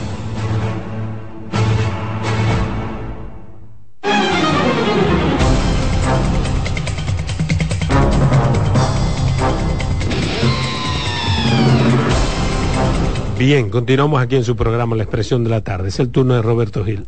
Muchas gracias, compañeros. Gracias a los amigos que nos sintonizan, que nos esperan y que además participan con nosotros a través de la vía telefónica. Como yo el pasado viernes me hice eco y abordé aquí el tema de la situación del sistema educativo dominicano a raíz de un estudio realizado por el Observatorio de la Asociación Dominicana de Profesores, en el que da cuenta de la situación precaria que aún persiste en la educación. Quiero hoy poner en contexto, hasta en una especie de réplica, si se quiere, la respuesta que ha dado el ministro de Educación, Ángel Hernández, en una carta enviada al director del Listín Diario, Miguel Franjul, que fue el medio que publicó los hallazgos del estudio de la Asociación Dominicana de Profesores. Y yo, en una lectura comprensiva de lo que dice el ministro, debo reiterar aquí lo que he dicho y decía el pasado viernes cuando comenté el tema. Aquí alguien está mintiendo o por lo menos exagerando la nota o no poniendo las cosas en su justa dimensión. Entonces, en respuesta a la ADP, el ministro de Educación enumera una serie de cosas que según él se han ejecutado en la búsqueda de ir consiguiendo la calidad de la educación, de la enseñanza-aprendizaje. Y basó su afirmación en el sentido de que en este año escolar se introdujo una adecuación curricular para los niveles inicial primario y secundario, la ordenanza 3-2023. Nuevo sistema de evaluación acorde a la adecuación curricular, la ordenanza 4-223. El establecimiento de nuevos libros de texto, ordenanza 2-2023. Y modificación a las normas de convivencia de los centros educativos, la ordenanza 5-2023 y que se continúan a su vez los procesos de formación continua y acompañamiento a docentes, así como la mejora de la gestión de los centros educativos. Es decir, según el ministro de Educación, que se ha eh, reorientado y priorizado acciones y proyectos en la inversión del 4% para mejorar los aprendizajes y el bienestar de los estudiantes y docentes y cita programa como el programa con base para mejorar la enseñanza de la lectura, la escritura y la matemática en los primeros grados, transporte escolar, inducción de docentes, directores y orientadores, evaluación y regularización del personal técnico, programa de robótica y metodología, estrategia de cultura de paz, ampliación de la educación inicial, fortalecimiento y equipamiento de la educación inicial, de la educación técnico profesional y artes, establecimiento de premio a la calidad educativa y otros más. Y aquí es cuando entra en la diferencia con la Asociación Dominicana de Profesores, porque señala que la recomendación de la Asociación Dominicana de Profesores presentada en el estudio de inicio del año escolar realizado por el Observatorio Educativo de ese gremio es solo más de lo mismo, porque se ha hecho infraestructura, alimentación escolar, personal, acciones que son ya prioritarias y se siguen realizando, se han ampliado y mejorado los salarios docentes de directores y de los profesores del programa Prepara de Adultos. Entonces, él señala que el estudio presentado por la Asociación Dominicana de Profesores en el inicio del año escolar, realizado por el observatorio, presenta distorsión de la realidad y no recoge algunas acciones que están en proceso. Con relación a la matriculación total, dice que en este año escolar 2023-2024, para el sector público, es decir, es de 2.028.274 y en el sector privado es de 559.691 estudiantes, que aumentó con relación al año pasado y que la Asociación Dominicana de Profesores no ha considerado el efecto que tuvo la pandemia en los últimos años. La matrícula prepandemia 2019-2020 registró 2.761.118 estudiantes, de los cuales 2.105.747 fueron atendidos en centros educativos públicos y 655.371 estudiantes en centros privados.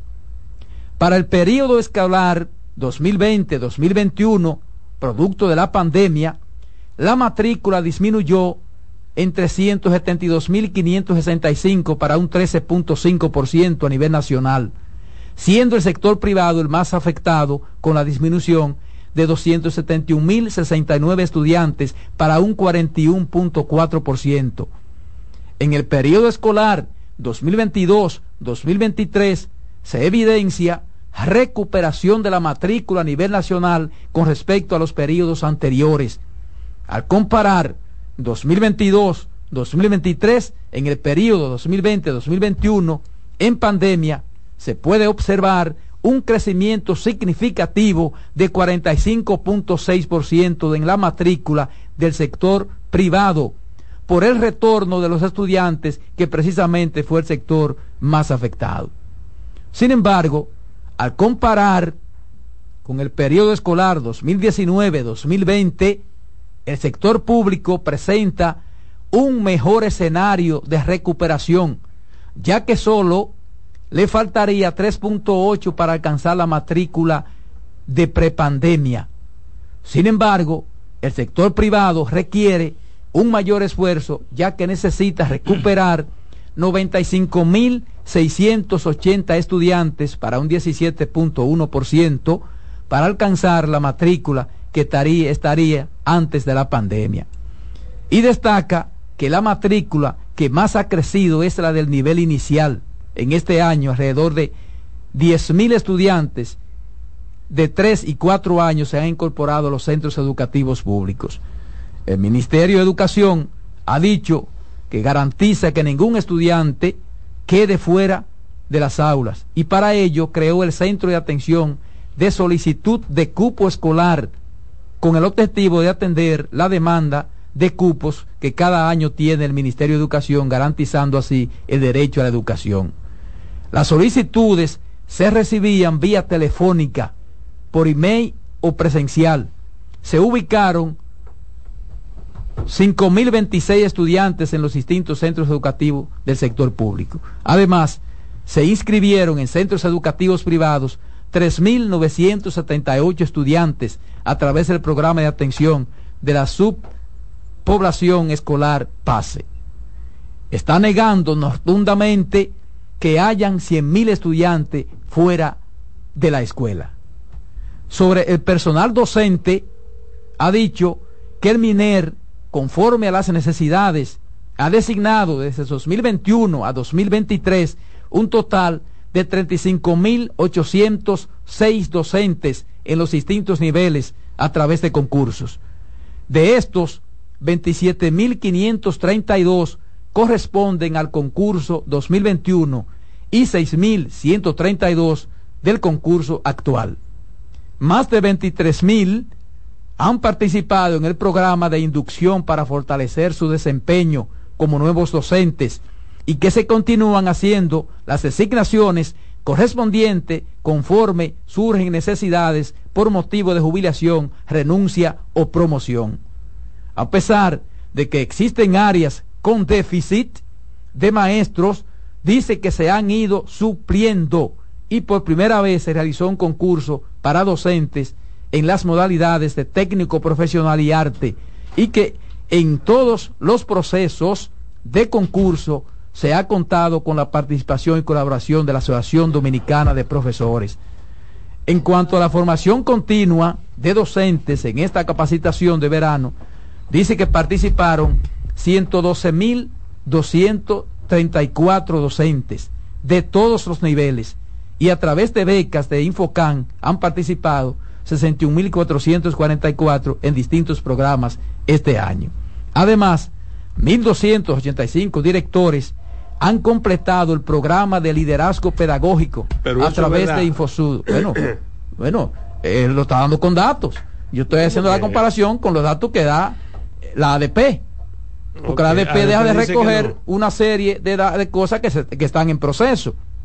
Entonces dice, en cuanto a la infraestructura inmobiliario, con respecto al mobiliario escolar, en unidades señala que en el año escolar 2023-2024 se han distribuido 84.257 y salen 15 camiones por día a, los, a las regionales y distritos para atender las necesidades y requerimientos. En el programa de edificaciones escolares se han entregado 127 centros educativos, los cuales estuvieron paralizados durante periodos de hasta 12 años, con una inversión estimada de más de 6 mil millones de pesos. Actualmente, activos en construcción y terminación, dice, están 282 planteles, incluyendo estancias infantiles, para una inversión estimada de más de 19 mil millones de pesos. Además, en cada escuela de nivel primario entrega, entregada se incluye tres aulas para nivel inicial. Para la expansión de la cobertura de nivel inicial fueron sorteadas un total de 330 aulas, otras 1.300 aulas fueron instaladas y adjudicadas y que también se encuentran en proceso de construcción 168 canchas techadas para una inversión de más de 3 mil millones de pesos. Se ha realizado mantenimiento correctivo a 6.607 eh, escuelas a través de fundas de las juntas descentralizadas. En el caso de los libros de texto, el Ministerio de Educación ha dicho que en convenio con universidades y academias ha elaborado todos los libros de texto de nivel inicial, primario y secundario, de acuerdo con la adecuación curricular, las cuales está disponible en su portal. Y que eso ha sido un esfuerzo muy importante y sin precedente por muchos años, porque nivel secundario no contaba con libros actualizados. Un total de 6.848,338 libros de texto han sido distribuidos en todos los libros se ha logrado un costo menor a, años anteriores, dice el Ministerio de Educación. Entonces, asegura que los centros educativos ya han recibido los registros de grados, que fue otro tema en el estudio de la ADP, que dice que no hay registro de grado. Dice que han recibido todos los registros de grado a nivel inicial y primario y están recibiendo los de nivel secundario. Asimismo, se han distribuido 266.245 fascículos para docentes para trabajar temas transversales de gran relevancia. Habla también de la tecnología, dice que se han capacitado una gran cantidad de maestros en tecnología. Entonces, hay una serie de cosas que recoge que no, como es muy largo, no vale la pena decirlo todo. Habla de la alimentación también, que fue a lo que se refirió también el estudio de la ADP. Habla de muchísimas cosas importantes. Entonces, yo pienso que ciertamente debe y tiene que tomarse en cuenta los datos reales para poder hacer una valoración justa de los avances y desafíos de la educación. Porque, por lo dicho por la Asociación Dominicana de Profesores, se puede colegir que la educación ha retrocedido. Y eso es parte incluso de una agenda de algunos. Y eso es falso de toda falsedad. Que no se haya avanzado con la rapidez que se quiera es otra cosa. Pero no hay retroceso en la educación, porque ciertamente se están haciendo cosas diferentes y que han sido demandadas por décadas. Se están implementando y hay otras que están en un proceso casi de terminación. Y el ministro no está diciendo aquí que no hayan dificultades. Las está reconociendo. Lo que está señalando es que se está en el camino de ir corrigiendo esas cosas y superarla. Y eso, en cualquier estudio serio, justo, debe hacerse constar. Porque a esto hay que quitarle el matiz politiquero. Este es un tema serio. Y así debe ser enfocado por el Ministerio de Educación y por la Asociación Dominicana de Profesores. Porque es muy simple, es muy simple solo decir que hay un deterioro de la educación pública. Pero ¿desde cuándo es ese deterioro? Debió ese estudio señalar las iniciativas y las acciones que se han tomado y las que están en proceso para que tuviera mayor credibilidad. Eh, patrón, le- puedo, puedo, Dele, dele. eh, entrar en una contradicción. Dele, como siempre, eso no es esperado que usted dele. Dele, que la, la contradicción suya es automática, Sí, dele. hermano, Pero dele, no, hermano, dele. así no. Mi- Mira lo que pasa, Roberto. Los datos que te tú ofreces, el ministro, el ministro está tratando de explicar el informe del observatorio. Nada que ver. No explica nada.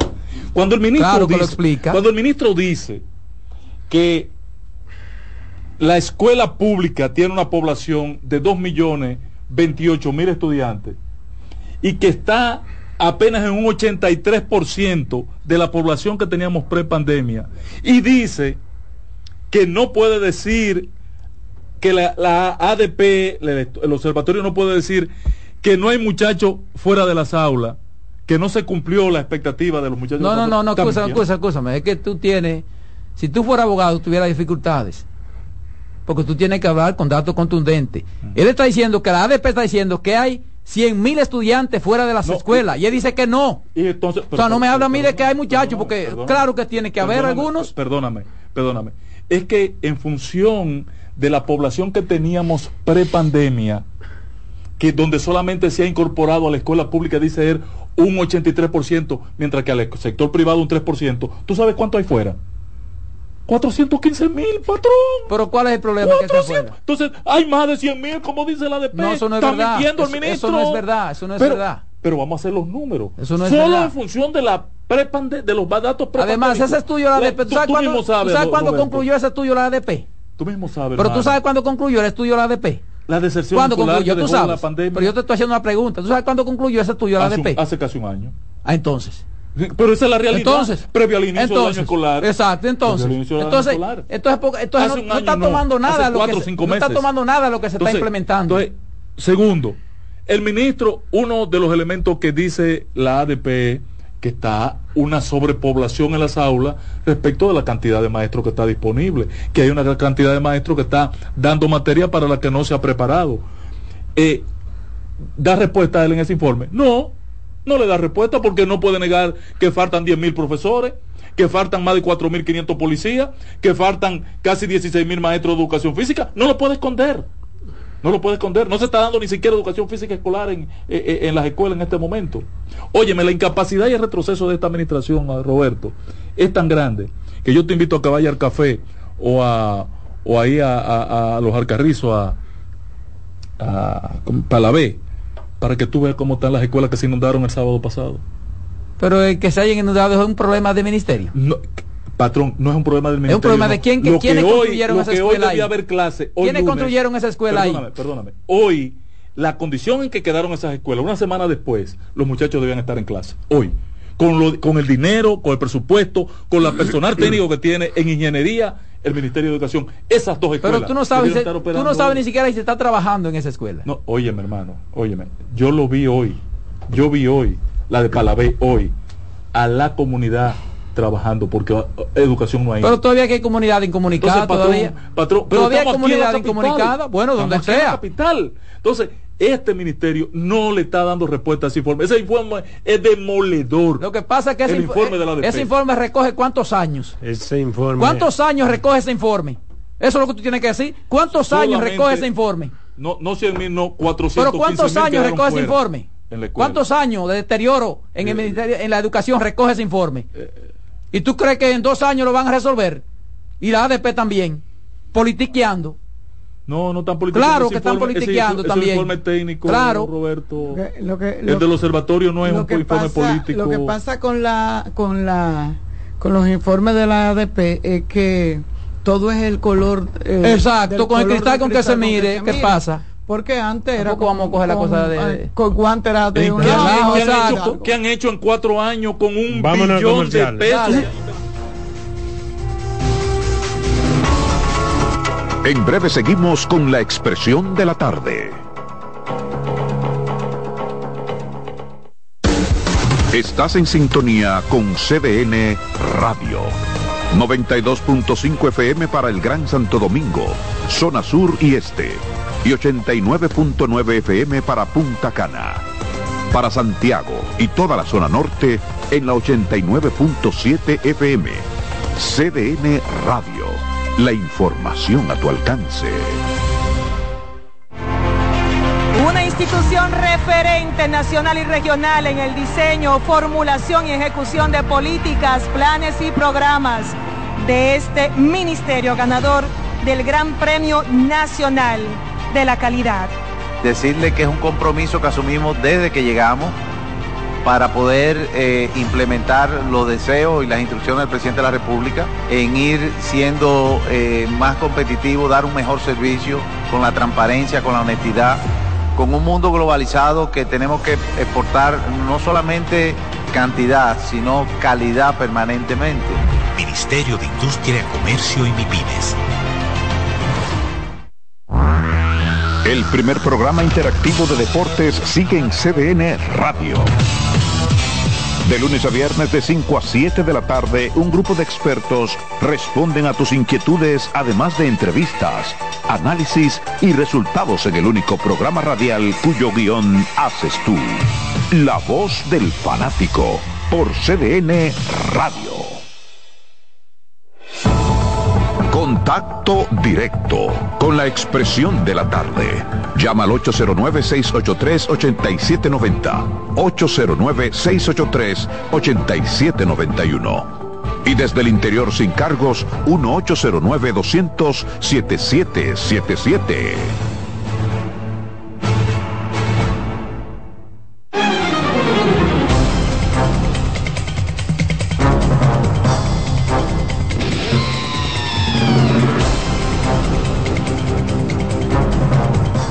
Seguimos, seguimos aquí. La expresión de la tarde son las No, 4.26 checa. minutos. 4.26 minutos. El comentario de Carmen Curiel. Gracias Roberto, de verdad que es un tema, la- el tema de la educación siempre va a ser un tema que eh, como que levanta esos esos sentimientos y esas y esas eso, ¿verdad? Como que uno se porque realmente, pero yo como lo voy a seguir porque el tema mío es un poco cor- corto. Eh, eh, yo creo que sí, que se ha hecho que el, que el, el profesor Ángel, el, que es el doctor licenciado Ángel Hernández. Ángel Hernández ha hecho lo posible por lograr, eh, quizás desde un punto de vista que uno no estaba acostumbrado, porque uno lo que estaba acostumbrado era ver las grandes inversiones que se hacían, mucho, mucho escuela, mucho, mucho desayuno, mucho. Entonces, es como una inversión transversal, eh, es como recogiendo. De hecho, en estos días vi que firmó un acuerdo para las escuelas de niños especiales, que es uno de los grandes problemas que tenemos en este país. Eh, aquí tenemos eh, aulas especiales, o sea, que en una escuela normal tú puedas llevar a tu niño y ponerlo ahí junto con muchísimos muchachitos. Eso lo dejó Navarro. Pero eso lo dejó Navarro. Ahora se van a hacer escuelas especiales, es verdad. eh, que muy importante. que yo no estoy de acuerdo con que hagan las escuelas especiales porque eso es segregar los muchachos. Yo prefiero que convivan con los, los no, muchachos. no, no, no, Si es un no. niño especial niños- y hay que enseñarlo a vivir en la No, sociedad no, y es ahí no, donde comienzan no, a aprender. no, no, por eso lo tratan no, los, no, los no, normales no, lo tratan no, no. anormalmente No, a esos porque niños. no, no, Ángel, hay que, hay que- hay, hay una realidad. Ahí se desarrolla mucho el bullying, el ni- los En niños todos los son países de crueles. verdad hay escuelas especiales No, para pero- niños especiales. Pero, pero, Adolfo, que no sé por qué le llaman crueles. especiales. Los niños son crueles. Porque Un todos los niño niños son con un problema es con un problema. Eh, eso- no, y los niños son crueles, los niños no tienen ese, esa, esa El bullying, inteligencia ah, sí, claro. para decir, mi amiguito tiene un problema y no es culpa de él. yo o lo sea, entiendo eso. Y yo creo que no deberían de convivir en la misma, en la misma Escuela para niños con Escuela problemas. con- para niños con condiciones. O con condiciones. sí. especiales. Pero es un problema, como quieran, aunque lo eh, llámenlo como quieran. Pero Miren, para el papá, sobre ayer- todo, es un problema. Ayer, ustedes saben que yo soy muy dada a no gustarme el, el dado. El Ay, dado. El dado, el dado. Así, sin el dado. A mí no me gusta mucho, yo no soy, yo los gobierno paternalista, pero nací en uno y me he criado viendo los gobiernos que han transcurrido desde, esa, desde ese punto de vista. O sea, eh, ver la gente tener que recibir dádivas, que si, que si los colchones, que si los... O sea, a mí me da mucho como por, por la forma hasta en cómo se hace, por, eh, me molesta. Sin embargo, hay programas que tú tienes que, bueno, quitarte el sombrero. Yo oportunidad nunca lo había hecho de convivir en un barrio de Santo Domingo, que fue en el sector de San Carlos, en las cinco esquinas, y estuve presente en lo que se ha llamado la Navidad del Cambio. La tercera versión nunca había ido, no sabía ni siquiera cómo se desarrollaba eso. Y cuando tú ves las personas y ves los testimonios y ves y entrevistas gente, y tú, tú te das cuenta de la necesidad que tiene la gente de que lo, de que lo ayuden, de que vayan a auxilio. Yo no sabía que la gente tenía tanta necesidad. De verdad, uno está aquí, Adolfo, y tú y te para de aquí, te monta en tu vehículo y va y te va a tu casa y abre la nevera y oiganme, señores, yo me quedé sorprendida de ver cómo la gente valora, valora este tipo de programa. O sea, valora este tipo de ayuda. O sea, cómo una persona celebra que pueda tener el 24 de diciembre la cena de Navidad para sus hijos. Yo creo que de verdad nunca me había referido a eso, nunca lo había visto, pero lo pude ver, lo pude palpar con mi propio ojos. Yo soy muy crítica hasta de lo mío. Y los que están aquí me conocen. Yo soy muy crítica hasta de lo mío. Y sin embargo, con la dignidad que este programa se hace, con el respeto a la dignidad del ser humano que se hace, miren, vale la pena. Yo de verdad eh, felicito Pero que fue, porque no me he dicho de qué se bueno, trata, el de, de la. Navidad del, de- del cambio, el- económicos el es un acto gobierno- impresionante. El gobierno, el, el acto no- era bonito, no fue impresionante, no Yo- hubo yo- una yo tengo inversión, los videos. no hubo una inversión Eh, millonaria. eh, esas gráficas hace- que estaban ahí de fondo, Eh, con niños alusivos a niños, eh, vaina. eran unos, unos duendes, Eh, sí, ve- ven eran unos duendes. Eh, de verdad que felicito al presidente de la República, felicito Pero que en a qué Edgar consistió, no me ha dicho, que llevaron Eh, comida No, se comienza a dar comida. Ah, Ahora se, eh, se- ahí se anuncia que se, el- el- la Navidad del Cambio es anunciar que se van a servir 10 millones de raciones alimenticias a partir a de partir del día primero de diciembre, Mm. pero además se van a dar dos mil a tres mil buffet navideños a instituciones, iglesias, clubes, varias orfanatos, o sea, según las solicitudes. Sí, Eh, eh, es, una, es, un, es un hecho maravilloso, es una comida súper súper buena. Un- yo comí cerdo, yo que no como, yo comí cerdo ayer, yo comí bien. Eh, yo estaba, yo, porque quería probar si, si vi el presidente comer, la vicepresidenta comer de esa misma comida, eh, no hubo de que, que para ellos una, para otro no. O ¿Tú sea, crees que no? yo, yo, no. ¿Tú no, crees que le llevaron en un La bolsillo? No, no, se- la misma comida, señores, yo le tiré foto. Yo le tiré foto porque yo quería verlo. Y vi al presidente comer la misma comida que estaba comiendo todo el mundo. Doña Azula, verifique Y eso, mire, que le están dando comida yo le voy a decir una cosa.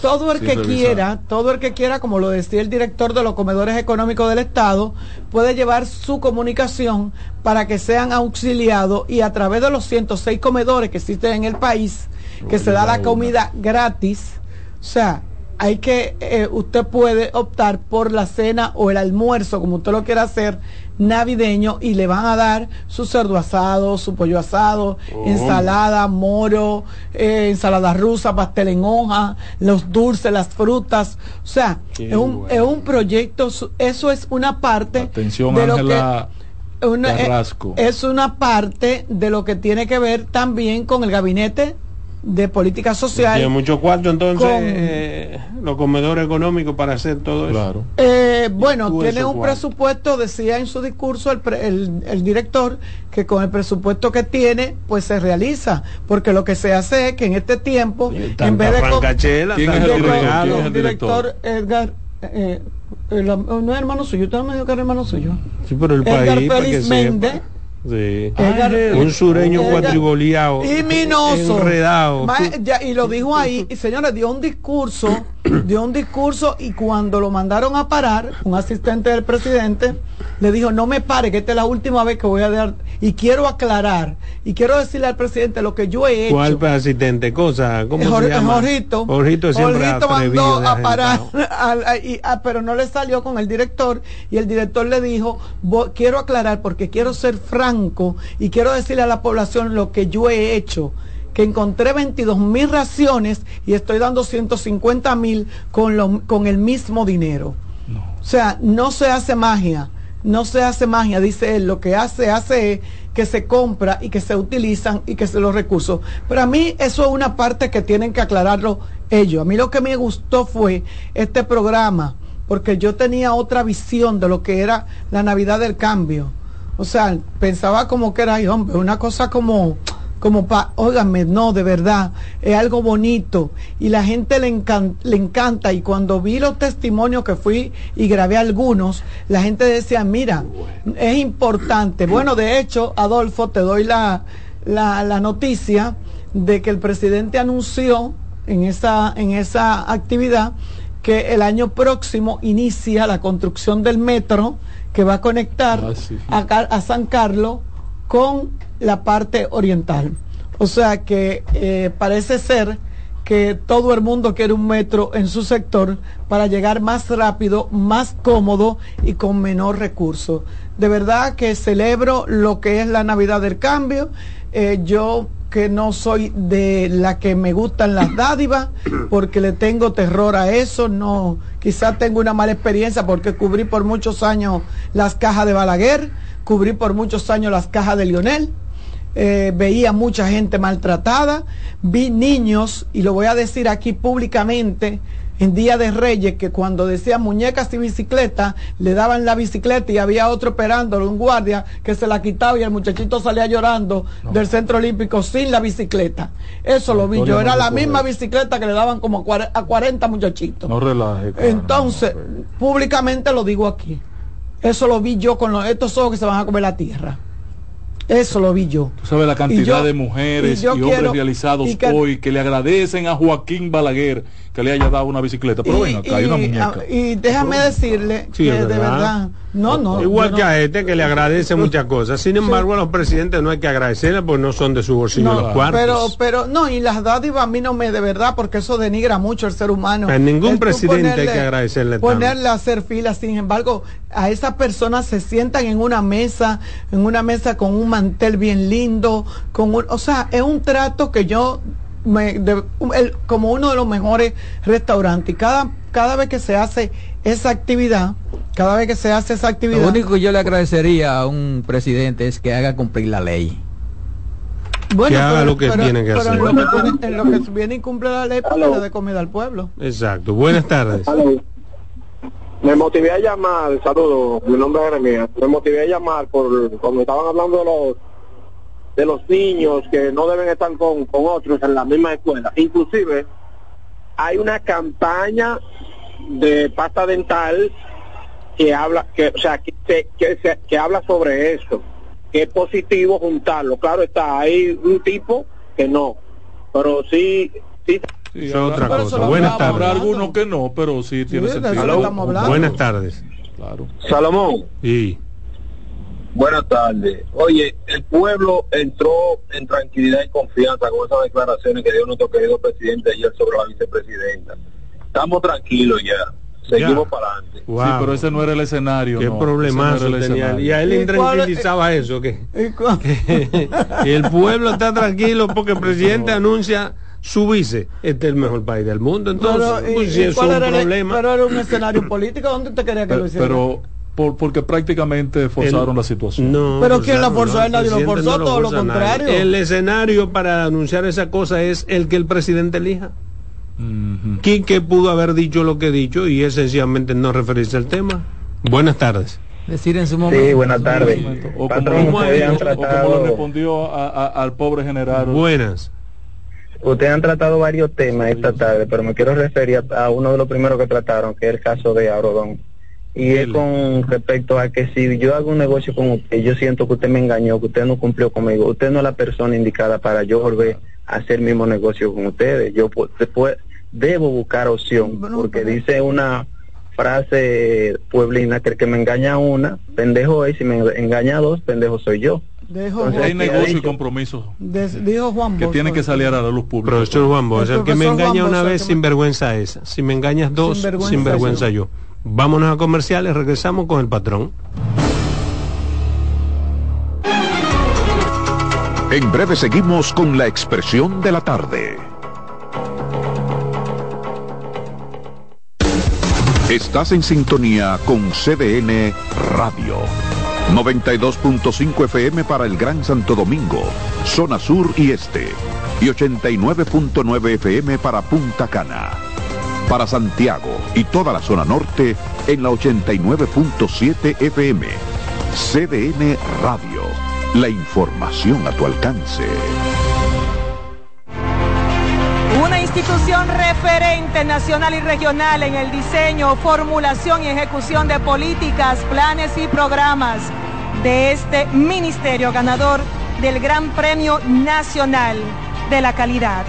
Decirle que es un compromiso que asumimos desde que llegamos para poder eh, implementar los deseos y las instrucciones del presidente de la República en ir siendo eh, más competitivo, dar un mejor servicio con la transparencia, con la honestidad, con un mundo globalizado que tenemos que exportar no solamente cantidad, sino calidad permanentemente. Ministerio de Industria, Comercio y MIPIMES. Felipe y Gaby dan fe del crecimiento de la construcción gracias a Banreservas. Lo mismo dicen Manolo, Conchita y toda la brigada por el apoyo que recibe la pelota. Muchos también son testigos del apoyo al arte y la cultura, y ni hablar de los que se benefician del programa de pignoración de arroz, como don Héctor y su gente. Que les cuente Jessica, que realizó su sueño ecoturístico con la ayuda de Expo Fomenta Pymes Banreservas.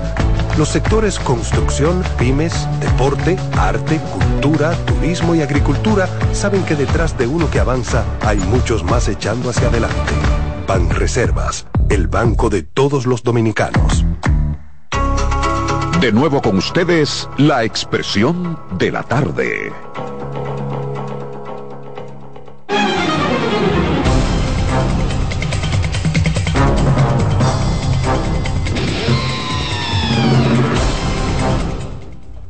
Bien, continuamos aquí. Ahí está en el aire el patrón. Gracias. Eh, eh, repítelo, Roberto, por favor, que esa parte quedó pendiente ahorita para yo montarme ahí en algo que quiero decir que Adolfo no me permitió. El, el problema es que hay que hacer el contexto completo Sí. para que la gente tenga. En el conflicto de la jueza respecto de la el cuestionamiento que le había hecho Bauta, que es médico profesional de la medicina, sobre las tres causales y a lo que intervino doña Miriam. Exacto, el aspirante dijo, basándose en el artículo 37 de la Constitución, que establece que el derecho a la vida inicia en la concepción, no sería viable integrar las tres causales. Considera, consideró que eso es un tema de primero, un tema que primero la Constitución dice que la vida inicia en la concepción. Entonces, si lo vemos desde la Constitución, las tres causales no tendrían sentido, respondió la jueza. Tras esto, la procuradora tomó la palabra y le preguntó si consideraba adecuado continuar con el embarazo a pesar de la posibilidad de una muerte o la inviabilidad de la gestación. Ante esto, la jueza dijo que se trata de un tema donde hay demasiados intereses envueltos y justificó su posición con un caso que tuvo donde ocurrió un incesto, pero todos están felices con el nieto. Previo a concluir, la postulante dijo ser provida, lo que llevó a una nueva réplica por parte de la procuradora. Provida, cualquiera que sean las consecuencias. La jueza respondió que hay que analizarlo y que independientemente de su ideología, hay que hacer un análisis de cada caso, a lo que agregó que los médicos tienen su protocolo para actuar. Previo a concluir, la postulante reveló que en sus más de 15 años de ejercicio no le ha tocado sentenciar a ningún médico por realizar un aborto, a lo que Miriam Germán replicó que usted no lo haya visto no significa que se pueda dar el caso. Entre juezas te vea, dice ella, amén de mi ideología, cada caso hay que verlo. He ahí el detalle de por qué yo insisto con el compañero Adolfo, de que es prudente, previo a la integración de, eso, de ese tribunal, completar la integración de ese tribunal, que los consejeros evalúen la conformación actual ideológica y doctrinal de los jueces que quedan. Para completar y evitar que las ideologías liberales o conservadoras en juego aún hoy en el país, aunque muchos dicen que no hay ideología, están muy marcadas. Cuando un sector empresarial tiene intereses sobre un grupo de jueces, tiene un interés particular que involucra ideología. Cuando un sector religioso lo, es, lo hace, tiene intereses ideológicos. Cuando un sector político lo tiene, tiene doctrinas. Entonces, hay que tener claro, con nuevos cinco jueces, cómo cambiaría la integración de ese tribunal. Es lo prudente en la actual tú, tú sabes que aquí, perdóneme patrón, déjeme, como usted dice, montarme aquí todos... desacreditado y que yo me monto. todos sabemos eh, cuál es la posición de Adolfo en ese sentido. Adolfo no, no acepta las tres causales. Sin embargo, yo soy partidaria de las tres causales. nuestra constitución protege. Quizás soy más, y, quizás soy más cristiana que Adolfo. Claro a lo mejor ando leyendo más la Biblia y más rezando que Adolfo. Sin embargo, Adolfo no. La magistrada dice: hay que ver los casos. Porque la constitución es clara. No, pero es que ella primero, es que ella se, ella se echa, ella se canta y se llora. No, porque no, al principio ella dice que, que no, porque como ella dice, ella, está clara. Yo, está clara. Yo soy provida y, y, y, estoy con las tres causales. Ella está clara, ella está clara, Carmen, que parte de un concepto constitucional proteger la vida desde la concesión. Ahora, Adolfo, la pregunta que hace Adolfo es, ¿cuándo es la concesión? Es la pregunta que él hace. Yo le digo, la concesión se da y se debe considerar a partir no relaje a partir del momento en que esas dos células que se después que esas dos células que se juntaron tiene sangre y un corazón latiendo es una cosa. Pero cuando sucede eso? Seis semanas después. No necesariamente. No, no dice, pero, dicen los científicos. Bien, no, no, no, no, dicen algunos científicos. No, dicen toda la ciencia, patrón. A la sexta semana hay un corazón latiendo, señal de que hay sangre. Perdón, perdón, perdón. Eso no dicen todos los científicos. No seas exclusivo. Desde el siglo pero ahora desde el siglo XIII lo dice la Iglesia Católica y ahora está puede decir el diablo, pero no es así. Déjame decirte. ¿Por qué late un corazón? Sin sangre late un corazón. Pero déjame decirte por qué la concepción no necesariamente necesariamente nace cuando late el corazón. Porque para que late el corazón debe haber unos organismos que se conjuguen, que crezcan hasta llegar a latir. semanas. Antes de llegar a latir, hay algo que se está formando. Entonces, eso es parte de la concepción. Te voy a poner un esquema que es el que yo he puesto para esos e-, e-, ejemplos. Cuando la oruga todavía no es mariposa. Un gusano. ¿Qué pasa con eso? Es un gusano. Bueno, pero es un gusano que está en formación hasta llegar a mariposa. pero para llegar a mariposa, primero es gusano, luego oruga. Sí. De Entonces eso pasa. No es verdad que un niño es niño cuando le late el corazón. Porque para que le late el corazón, pasaron seis semanas formándose. Yo estoy de acuerdo con... la concepción termino. Nadie puede determinarla. Perfecto. Nadie. Yo no acepto un aborto Nadie puede determinar. después que el corazón está latiendo. Porque Esa es mi bueno, pero está bien, pero Si ya esa es mi co- conclusión. Pero yo estoy, eso está claro. Si así la concepción, entonces debiera comenzar inmediatamente. De que un eh, hombre y una mujer desde que tú copulan, dices, no, fecunda, no, llega al óvulo y lo choca y por eso entra. es que no se puede que no, entra. no se supone, porque no se puede determinar. Porque tú puedes copular y no necesariamente quedar embarazada. Sí, pero si se juntaron las dos células, no esa es la se puede juntarse 20 Ahora, células y no pasar Desde nada. que esas dos células se juntan y comienzan si fuera a formar así, el, cada vez el que feto, tú tienes un acto sexual preñara. Ah, Ahí hay con una no concesión. Pero Ahora, incluso ni- ni no hay ni- vida, ni los espermas no que penetran. humano, Adolfo. Ni los espermas que penetran embarazan. pero es porque que- muchos de esos salen malos, muertos. Ahora, lo que entro, pasa- Lo que, es que usted- lo que pasa es que se ha querido ver el tema de las tres causales desde el punto de vista de que la gente quiere quitarse un problema de encima eh, porque se te olvidó o te descuidaste. Y eso no es Cada así. caso de las tres causales tiene una explicación y una, y una Y una- forma de Eso se solución. llama en derecho la casuística. Mira, yo, yo, yo lo que Ahora- creo en eso es que deben darle la libertad a cada quien de hacer, de hacer lo que. Yo, Por ejemplo, porque si yo no, si yo no, si mi esposa y yo no queremos, por ejemplo, un niño que viene con una situación, no está, no está autorizado a abortarlo. No bueno, puedes pero- pero abortarlo. entonces, ¿por qué me puede- ¿quién me va a obligar? ¿Quién me lo va a mantener? Bueno, ¿Quién te va a dar la ¿Quién me va a dar la medicina? No, hombre, no. Bueno. No, hombre, no.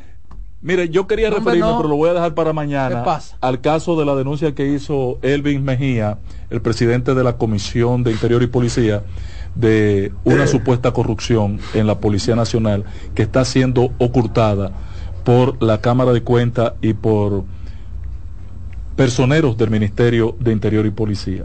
También quiero referirme al tema de la zona fronteriza y la presión que se está ejerciendo en Dajabón, donde trataron este fin de semana de linchar en Haití al alcalde de, de- de Juana Méndez. Y del lado dominicano están como el diablo con el gobierno porque no le da respuesta a la problemática de los comerciantes.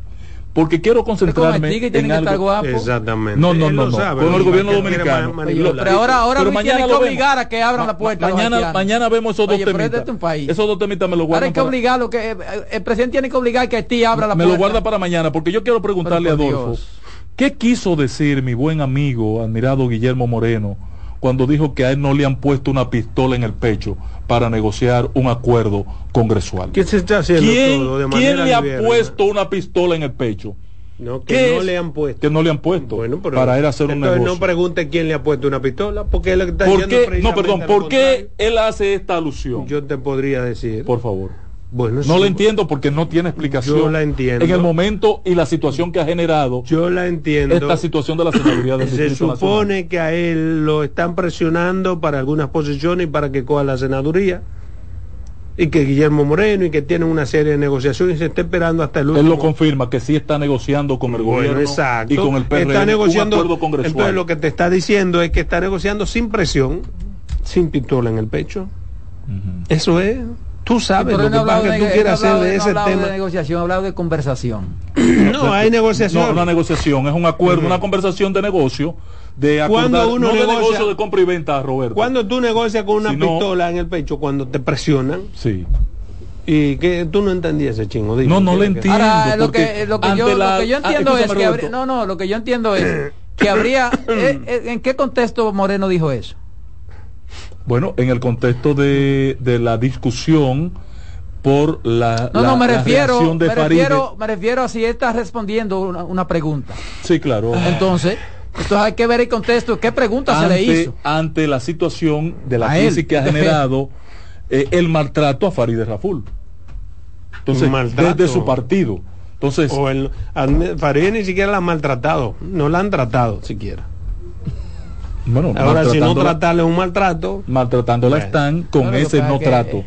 Entonces, eh, diga. Gente que le tiene un amor a Farilia, a Farilia No, ahora. no, no, Él, no. Un amor que le tienen a Farilia ahora. y a todo lo que sea antigobierno. Ay, ay, ay, No, qué no, eso amor, que yo, qué eh, cariño. yo sí que he fijado posición, ¿eh? Sí, claro, muy contundente y, y- Exacto. y so- y somos eh, y somos copartícipes de tu planteamiento, Ah, indiscutiblemente. Pero, Coño, pero tengo que eh, lo que me preocupa es que el PRM insista aún, porque no es solamente con el caso Faride, hay una gran cantidad de, ¿Por qué la preocupación de, de, de reservas que se ha hecho. Es fundador del PRM. que- por Tiene eso una- me tiene una, una preocupación profunda, ¿sí?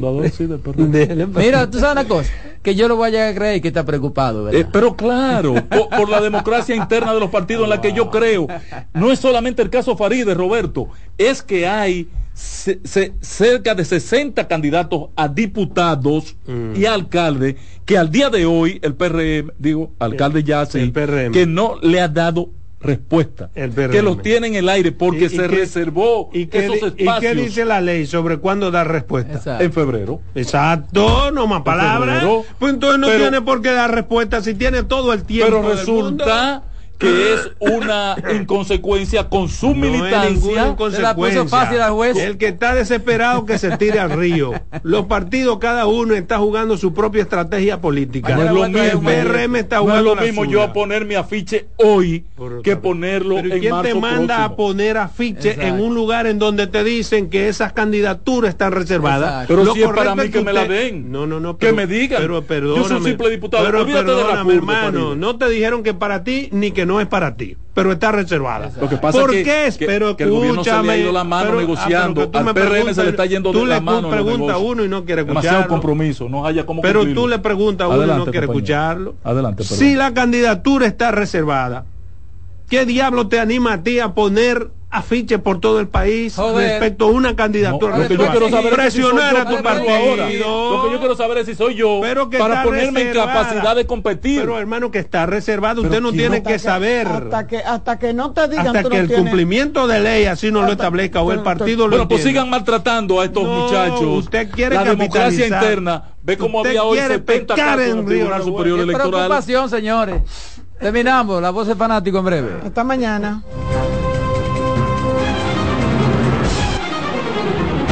Hasta aquí por CDN Radio, la expresión de la tarde.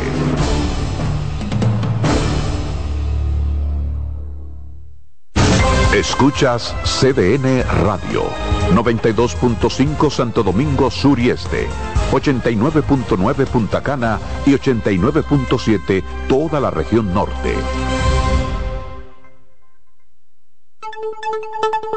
En CDN Radio, un breve informativo. La primera dama de la República, Raquel Arbaje, respondió a las declaraciones del expresidente Leonel Fernández respecto a la situación. Vienen las celebraciones donde la herencia de un pueblo se sirve en cada taza.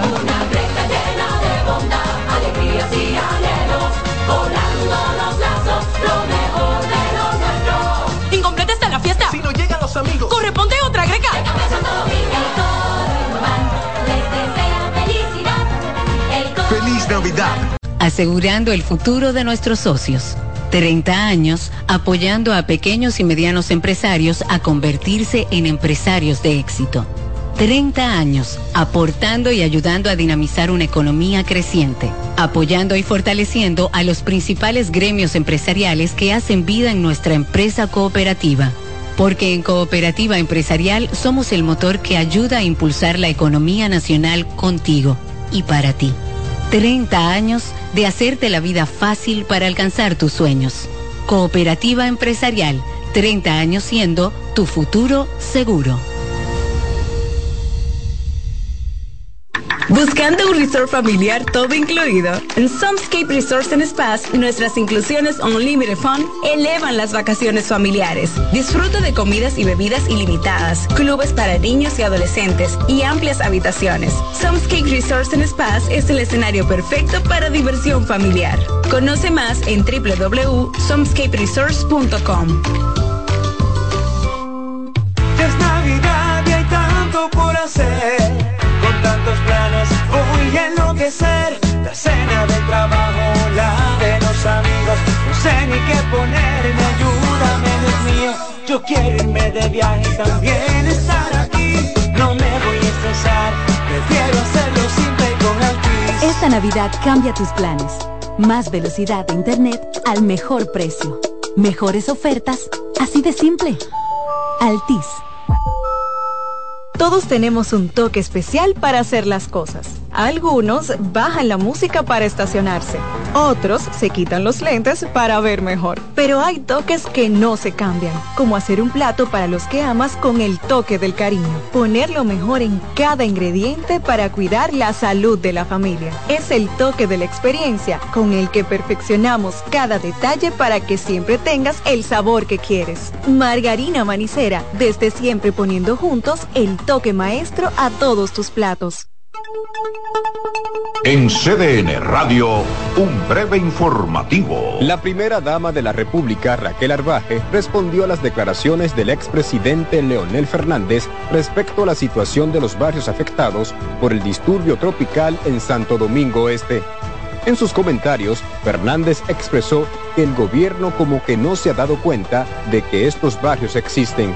Hay una población que ha retrocedido y hoy día se ve hundida en la miseria. A través de sus redes sociales, la esposa del presidente Luis Abinader agradeció la preocupación humanitaria del expresidente, pero le instó a ser veraz en sus comentarios. Respetado señor presidente Leonel Fernández, gracias por su humanidad. Esa es la política, la más alta forma del servicio al prójimo. Sin embargo, es bueno decir la verdad porque la misma nos hace libres, señaló Arbaje. Amplíe estas y otras informaciones en nuestra página web www.cdn.com.do. CDN Radio. Información a tu alcance.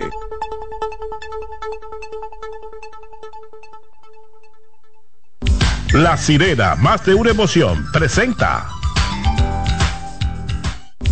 La sirena, más de una emoción, presentó. Aviso, nuestros precios siempre bajos en miles de productos están aquí para quedarse. No hay prisa, tómate tu tiempo. Estarán aquí todos los días. Precios bajos todos los días. Resuelto. En La Sirena, más de una emoción. En CDN Radio, la hora 5 de la tarde. Reyes con mucho más variedad.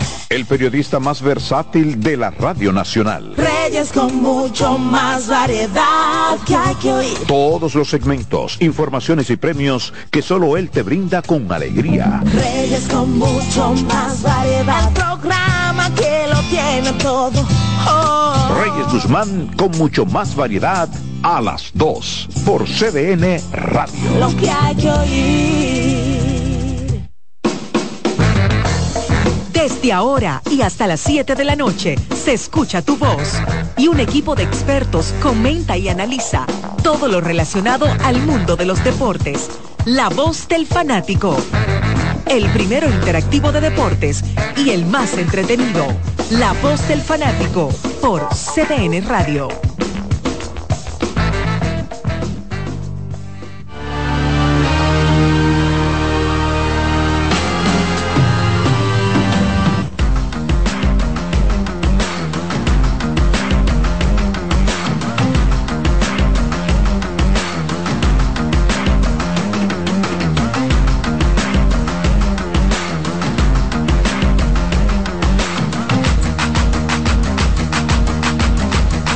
Hola, hola, hola, hola, hola, República Dominicana. Arrancamos la semana con buena brisa. En este momento ya estamos sacando los abrigos viejos. ¿Tú te pareces? ¿Tú te pareces, tú sabes quién? Al guitarrista. Dame echar esto para atrás. Tú pareces un guitarrista de una banda, de, una banda de, rock, de rock. Sí, sí, sí. Esto es más viejo que el hambre. Si no, tú, tú, tú ahora mismo parece que vas para un concierto. Para... siglos crees tú, Luna, que tiene? De la era de piedra. Un concierto para el Jaragua de una banda de rock y el guitarrista. Por aquí está Don Iván Ramos. y con un abrigo. Ale Luna. Año 1700 antes de Cristo. Oye, pero usted está elegante. ¿Cómo usted va? Ah, no venimos, Charlie. ¿O de dónde viene? ¿De la ACD? Sí, señor. ¿De la premiación de la ACD? Claro, la Oye, representación pero de la voz del fanático. Ese es de grandes ligas. No, es de Cooperstown. Cooperstown. ¿Usted lo ¿Y qué? Ay, ya. Eh, es una organización diferente.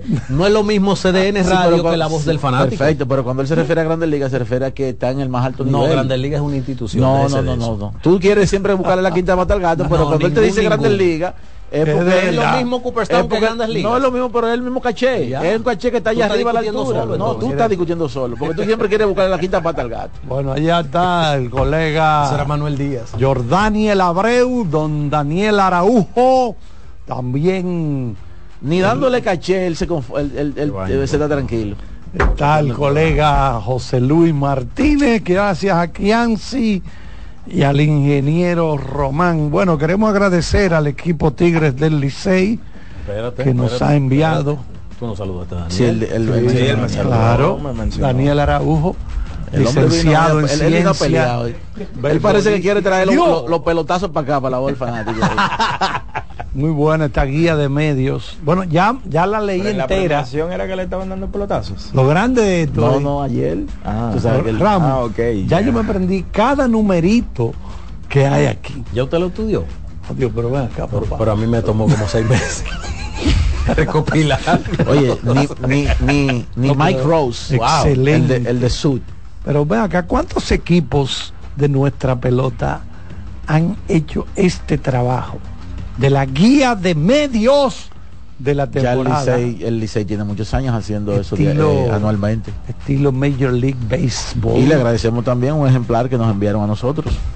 Sí, sí. Guía de medios pero yo- 23-24. Lo guardo yo porque aquí hay mucha historia, pero mucha Ya yo me lo leí a- historia. ayer. ¿Completo? ¿Usted lo leyó ya? Sí. Completo, ¿Cómo que lo leyó? completo. ¿Cómo que lo leyó? Ayer. No, no, no. Pero muy bueno, muy bueno, muy bueno. No, yo creo que no, de- no mira Luna, no debemos seguir haciendo esto porque esto sale muy caro. Sale caro, sí. bueno, Charlie. Este- Desatinado del mejor afuera. Bastante caro, Charlie. No, no, yo sé que. Pero vale la pena sí, porque esto se conserva. A esto le cae polvo ese satinado, no le hacen nada.